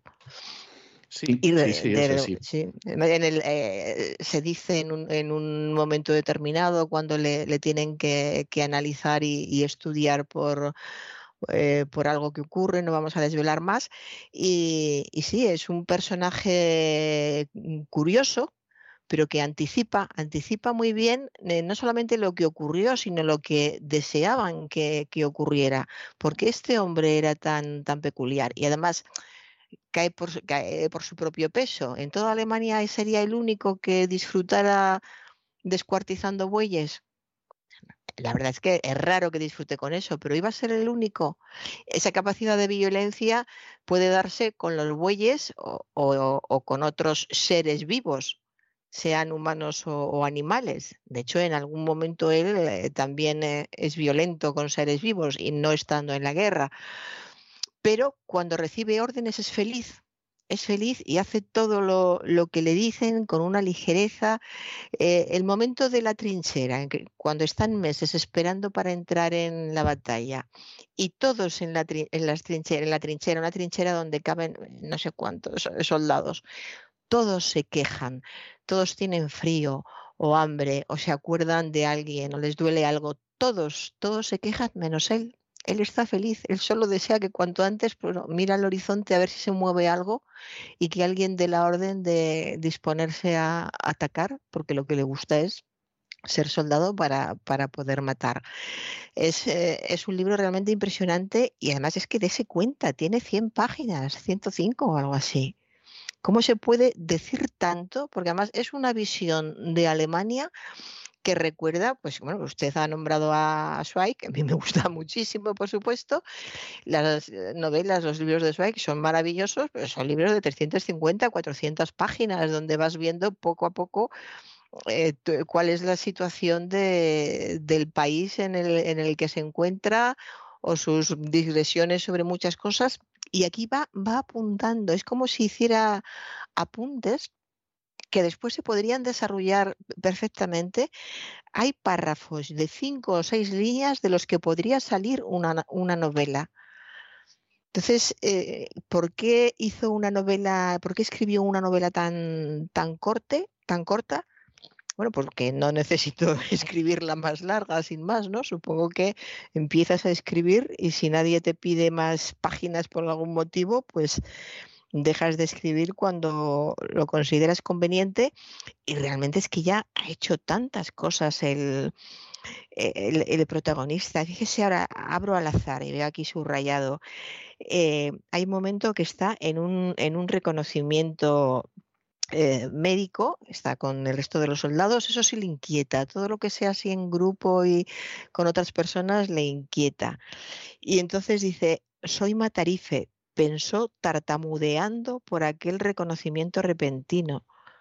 O sea, que un hombre como este, con esta capacidad de violencia, eh, está muy indefenso también, tiene poca, poca facilidad de, respuesta. Solo es capaz de responder con un arma y con mucha violencia. Si no, pueden hacer con él lo que quieran. Es que es justo lo que le venía bien a, al Führer eh, un, poco, un poco después. Y luego esta idea que él tiene desde pequeño, porque se lo dicen en el colegio y se repite muy a menudo en el libro, de, del todo por la patria, entonces era todo por la patria y por el emperador. Por eso cuando le van a condecorar eh, después de una batalla en la que ha, sido especialmente brillante y condecoran a seis o siete, él entre ellos, y cuando, cuando llega el Kaiser, él pensaba en el emperador, pues como alguien, en esa época no había fotos como ahora, no se veía tan a menudo las imágenes, había fotos en los colegios, pero a lo mejor eran fotos de hacía 30 o 40 años y siempre con unos uniformes de gala impresionantes. Entonces cuando llega el, el emperador y se pone delante de él para colocarle la, condecoración y le ve tan bajito, tan viejo, lo dice él, que es bajito, viejo y feo, y, se desilusiona muchísimo, porque además lo primero que hace es eh, eh, darse cuenta de que no se le imagina luchando con nadie. ¿No? tiene por qué hacerlo, ¿no? El, el Kaiser no tiene por qué luchar directamente con nadie, pero un hombre como él es lo primero que piensa. Y luego la mayoría de los líderes sí tratan o han tratado de dar esa imagen de yo no me voy a ir a una trinchera, pero trato de convencer a, a toda esta masa que tengo delante de que si fuera una trinchera yo haría, etcétera, etcétera bueno, ya la manipulación de Hitler es, otro, es otra historia y tiene muchas más cosas detrás. Pero en fin, que el, libro es interesantísimo, es muy inteligente, muy inteligente la, manera en que lo va, lo va planteando, con qué, con qué poco, con qué pocas palabras. Parece un ejercicio de, pues como de taller de lectura o de, o de escritura, ¿no? Eh, vamos, vamos a situar al personaje y eso es lo primero. Bueno, pues el personaje queda situado en, cuatro líneas. Entonces vamos a, ver los sentimientos del, personaje y, queda perfectamente claro en, poco más. Entonces es, algo realmente de muchísimo mérito, muchísimo. Y, qué más puedo decir? Mm, diría mucho más, pero temo ir desvelando, así que lo recomiendo mucho. Además, se lee, se lee en un rato y es de esos libros que lo lees en un rato y dices, pero qué rato también ha aprovechado. Hay libros que tienen 500, 600, 700 páginas y vas pasando y les has dedicado unas horas y, al final, ¿con qué te quedas? ¿Con qué te quedas? Pues eh, después de, este libro, yo durante un tiempo voy a estar leyendo pensando, esto Marey lo podía haber escrito en 100 páginas. A ver, que luego tenemos otros, pues la hermana o, la mujer justa no tienen 100 páginas. Pero mire, tampoco llegan a las 500 en general. O sea, son libros de 300, 300 y pico. O sea que todo se puede decir como se quiera y también depende de cada uno. A mí Stefan Zweig me gusta muchísimo y me parece muy bien todos los libros que, ha escrito. O sea que no critico, pero eh, sí hay que darse cuenta de que se puede ser conciso.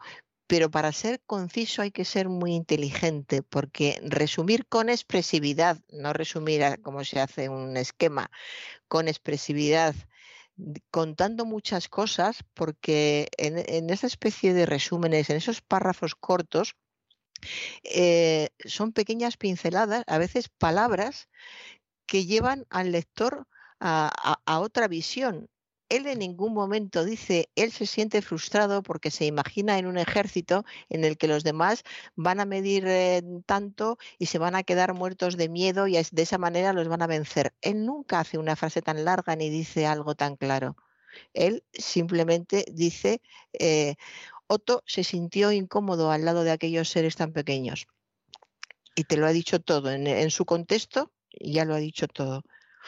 Desde luego, no, Maray es un, es un gran autor. Hay que decir que en su época había gente que casi casi lo comparaba a Thomas Mann y a mm. Stefan Zweig, que son de los mm. grandes autores del periodo de entreguerras, o sea, es y además grandes autores en alemán. De hecho, Maray empezó escribiendo en alemán y luego se pasó al húngaro por eso de que le dio por decir que la lengua era la patria y todas estas cosas que yo se las he oído decir a otra gente también. Aquí también hablan de eso, de la lengua y de que la lengua es la patria también. Y, pero él empezó escribiendo en alemán y precisamente por eso empezó siendo conocido y siendo muy traducido. Y tiene una época que va, pues eh, yo diría que todo lo que es la década de los años 30, en que se le traduce mucho, en que tiene un éxito enorme, etcétera, y eso quiebra con el estallido de la Segunda Guerra Mundial. Después de la Segunda Guerra Mundial eh, viene el gobierno comunista en Hungría, él se marcha a los Estados Unidos, pero en realidad cae en el olvido. Es decir, Maray es un personaje que llega a Estados Unidos y a diferencia de un Thomas Mann que siguió escribiendo y publicando. También pasó con Stefan Zweig, hasta que el pobre se, se suicidó en el 40 en el Brasil. Sin embargo, Maray cae absolutamente en el olvido. Se le olvida en Estados Unidos el trabajo que acaba encontrando es trabajando para la Radio Europa Libre, que bueno, era un instrumento de, de la inteligencia americana para intentar subvertir las dictaduras comunistas del este de Europa. Hay que decir en honor a la verdad que con nulo éxito, pero, pero ahí estaba radiando y ahí le tienen a él radiando en, en húngaro y todo lo demás y aguantó poco. En el año 68 decidió que se marchaba a Italia y que, bueno, que Italia por lo menos estaba más cerca de, esa Europa que yo creo que él nunca se quitó de, la cabeza. Regresó a Estados Unidos después de una década larga en Europa y se fue a vivir a California, que, en fin era un sitio eh, que seguramente era el que tenía mejor clima en, eh, en todo Estados Unidos, sin duda, tiene un clima maravilloso mediterráneo pero luego le vienen una serie de desgracias, mueren los hermanos, muere la mujer, muere el hijo, todos ellos en apenas un año y medio, y finalmente se acaba suicidando. O sea, es algo terrible, es algo terrible en una ciudad que no tenía nada que ver con Hungría, como era San Diego, a pesar de que es una ciudad muy agradable, en la que él se sentía absolutamente eh, solo, mm. extranjero y desconectado, a pesar de que llevaba pues un cuarto de siglo largo en Estados Unidos con ese intermedio italiano y acaba suicidándose. Y es una historia terrible en la que al final él acaba resucitado eh, en términos de popularidad cuando cae la dictadura comunista en, en, Hungría y entonces vuelven otra vez en Hungría a acordarse de que un autor de enorme éxito en los años 30, casi a la altura de Zweig y de Thomas Mann, que era Sandor Maray. Y yo creo que a partir de ahí ha venido en España, porque además ha habido una editorial que empezó a traducir sus libros y que yo creo que se quedaron sorprendidos de ver el éxito que, que tenían esos libros en español, pero no han dejado de publicar desde hace más de una década. ¿no? Entonces, eh, es, es, algo tremendo. El caso de Sandor Maray es un caso, eh, yo diría, sus libros a mí, insisto, me gustan mucho, en general, sean más largos, más breves, lo que sea, incluso sus libros de memorias me parecen hasta más interesante que sus novelas, pero luego al mismo tiempo es el caso de una gran desgracia que es el final de toda una Europa. O sea, esa es la, auténtica realidad. Y, en algún caso a mí su vida casi me parece más interesante que sus novelas. Es más, yo estoy convencido de que sus novelas son una irradiación de su vida. Y, precisamente de ahí la grandeza literaria de, Sandor Maray. ¿Qué tenemos, no sé si para jóvenes o para niños, doña Sagrario? Pues para niños a partir de ocho años aproximadamente, un autor buenísimo, Michael Morpurgo, hemos hablado de él, es el autor de un libro precioso que se llama Caballo de Batalla, que se convirtió en una enorme y buenísima película, pues Michael Morpurgo es un libro que, eh, que, se titula La isla de los frailecillos, ilustrado por Benji Davis y con traducción de Vilagrasa, editado por Bambú. Eh, Morpurgo es, es, un autor buenísimo, buenísimo. Caballo de batalla es buena muestra, es un gran libro del que se hizo una gran película, que todo el mundo recuerda la película, pero si hubieran leído antes el libro se hubieran dado cuenta de que el libro ya era un gran libro. Pues en, esta ocasión se fija en esta isla y en unos pájaros, los frelecillos son pájaros. Y eh, estos pájaros viven en, en una isla y conviven con otros. Entonces tienen que solucionar el, el, problema de a ver quién se queda en la isla, la isla es mía, la isla es tuya, sobran unos, sobran otros. Es un libro de, enfrentamiento. En estos días están saliendo eh, muchos libros, este no es nuevo, pero lo han reeditado y se habla de libros para los niños en los que vean que la convivencia es, eh, es, posible y que se trata de hablar, de tener un objetivo común eh, en el que todos puedan, del que todos puedan beneficiarse. Entonces está esta idea y luego es un libro infantil que tiene intriga, como tienen pues, prácticamente todos los libros infantiles, para que les gusten a, a, los niños y tiene una, una, intriga dentro del libro muy atractiva para, para, los niños que además está muy bien dividido, está dividido en 10 capítulos y en esos diez capítulos se habla mucho de, amistad, se habla de amor, se habla de amor a la naturaleza, que también es algo que, iba a decir les gusta a los niños, les gusta, le gusta a todo el mundo, pero es bueno inculcárselo a, los niños. Y es, eh, es, un libro muy útil para hablar de esto, de, la convivencia y de lo absurdo que puede llegar a ser el estar peleándose por algunas cosas que no es necesario pelearse porque se pueden hacer las cosas de, otra manera. Pero ya digo que es un libro muy entretenido, que se lee muy bien, que tenemos la, garantía de, que es el autor de esa gran, gran novela, que era también juvenil, pero era una, una, gran novela. Y también es muy buen libro para leerlo por las noches, como está, viene dividido en 10 capítulos, se puede leer un capítulo cada noche, lo pueden leer los padres es uno de esos libros que seguramente lo leen los padres eh, una noche y luego el niño en cualquier momento o después de esa primera lectura lo vuelve a releer, que esto es muy útil, una primera lectura con, con el adulto que va entonando, suponemos, cómo es preciso que va transmitiendo al niño realmente dónde está la, emoción, dónde está el peligro, dónde está lo bueno o lo malo. Y cuando el niño lee solo, eso ya lo, lo tiene asimilado y lo que hace es fijar todas esas ideas que le ha transmitido el adulto que ha leído antes con él. Pues este libro se presta especialmente bien a estas lecturas de, adultos, así que van a disfrutar los padres que tengan niños de alrededor de 8 años, felices ellos. Y, y, aquí lo dejo, La isla de los frailecillos de Morpurgo, Michael Morpurgo, en Bambú. Pues muchísimas gracias, doña Sagrario. Yo hoy le voy a dejar un tema de Johann Strauss, hijo, que es el vals del emperador, por eso de que de alguna manera reúne ese espíritu de la época en que el emperador de Austria no solo era emperador de Austria, era también rey de Hungría y de muchos países y que realmente se fue el mundo que decía Zweig, que se fue, que estalló y que sigue creando conflictos en Europa, dicho sea de paso. O sea, la, la Primera Guerra Mundial terminó y dejó sembradas las semillas de conflictos que todavía estamos sufriendo en Europa o están sufriendo los que vivan en Europa a día de hoy, dicho sea de paso. ¿no? Y eh, estaba recordando porque, a fin de cuentas, Maray era, escribía en húngaro, pero él había nacido en Eslovaquia, ¿no? lo que ahora es la República de Eslovaquia, que entre guerras fue Checoslovaquia. Y eh, estaba recordando ese pasaje de Joseph Roth que él cuenta, en el que acaba la Primera Guerra Mundial y todas estas nacionalidades del imperio austrohúngaro estaban emocionadas. O sea, los checos iban a tener su república, aunque fuera teniendo que aguantar a los eslovacos, los húngaros iban a tener eh, su república, los rumanos, todo el mundo, ¿no? Al final iba a tener sus, repúblicas más que establecidas, etcétera.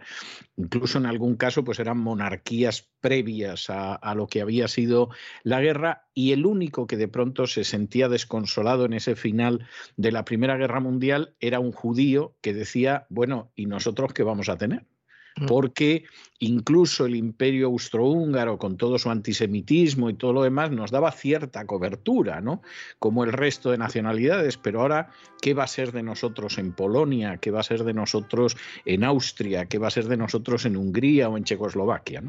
Y, realmente yo cada vez estoy más convencido de que la Primera Guerra Mundial marca un antes y un después, y desgraciadamente ese después todavía lo seguimos sufriendo. Y la guerra de Yugoslavia no ha sido el último episodio que se ha vivido en Europa de cómo esa Primera Guerra Mundial pues sembró las semillas de la segunda y no sabemos si de la tercera.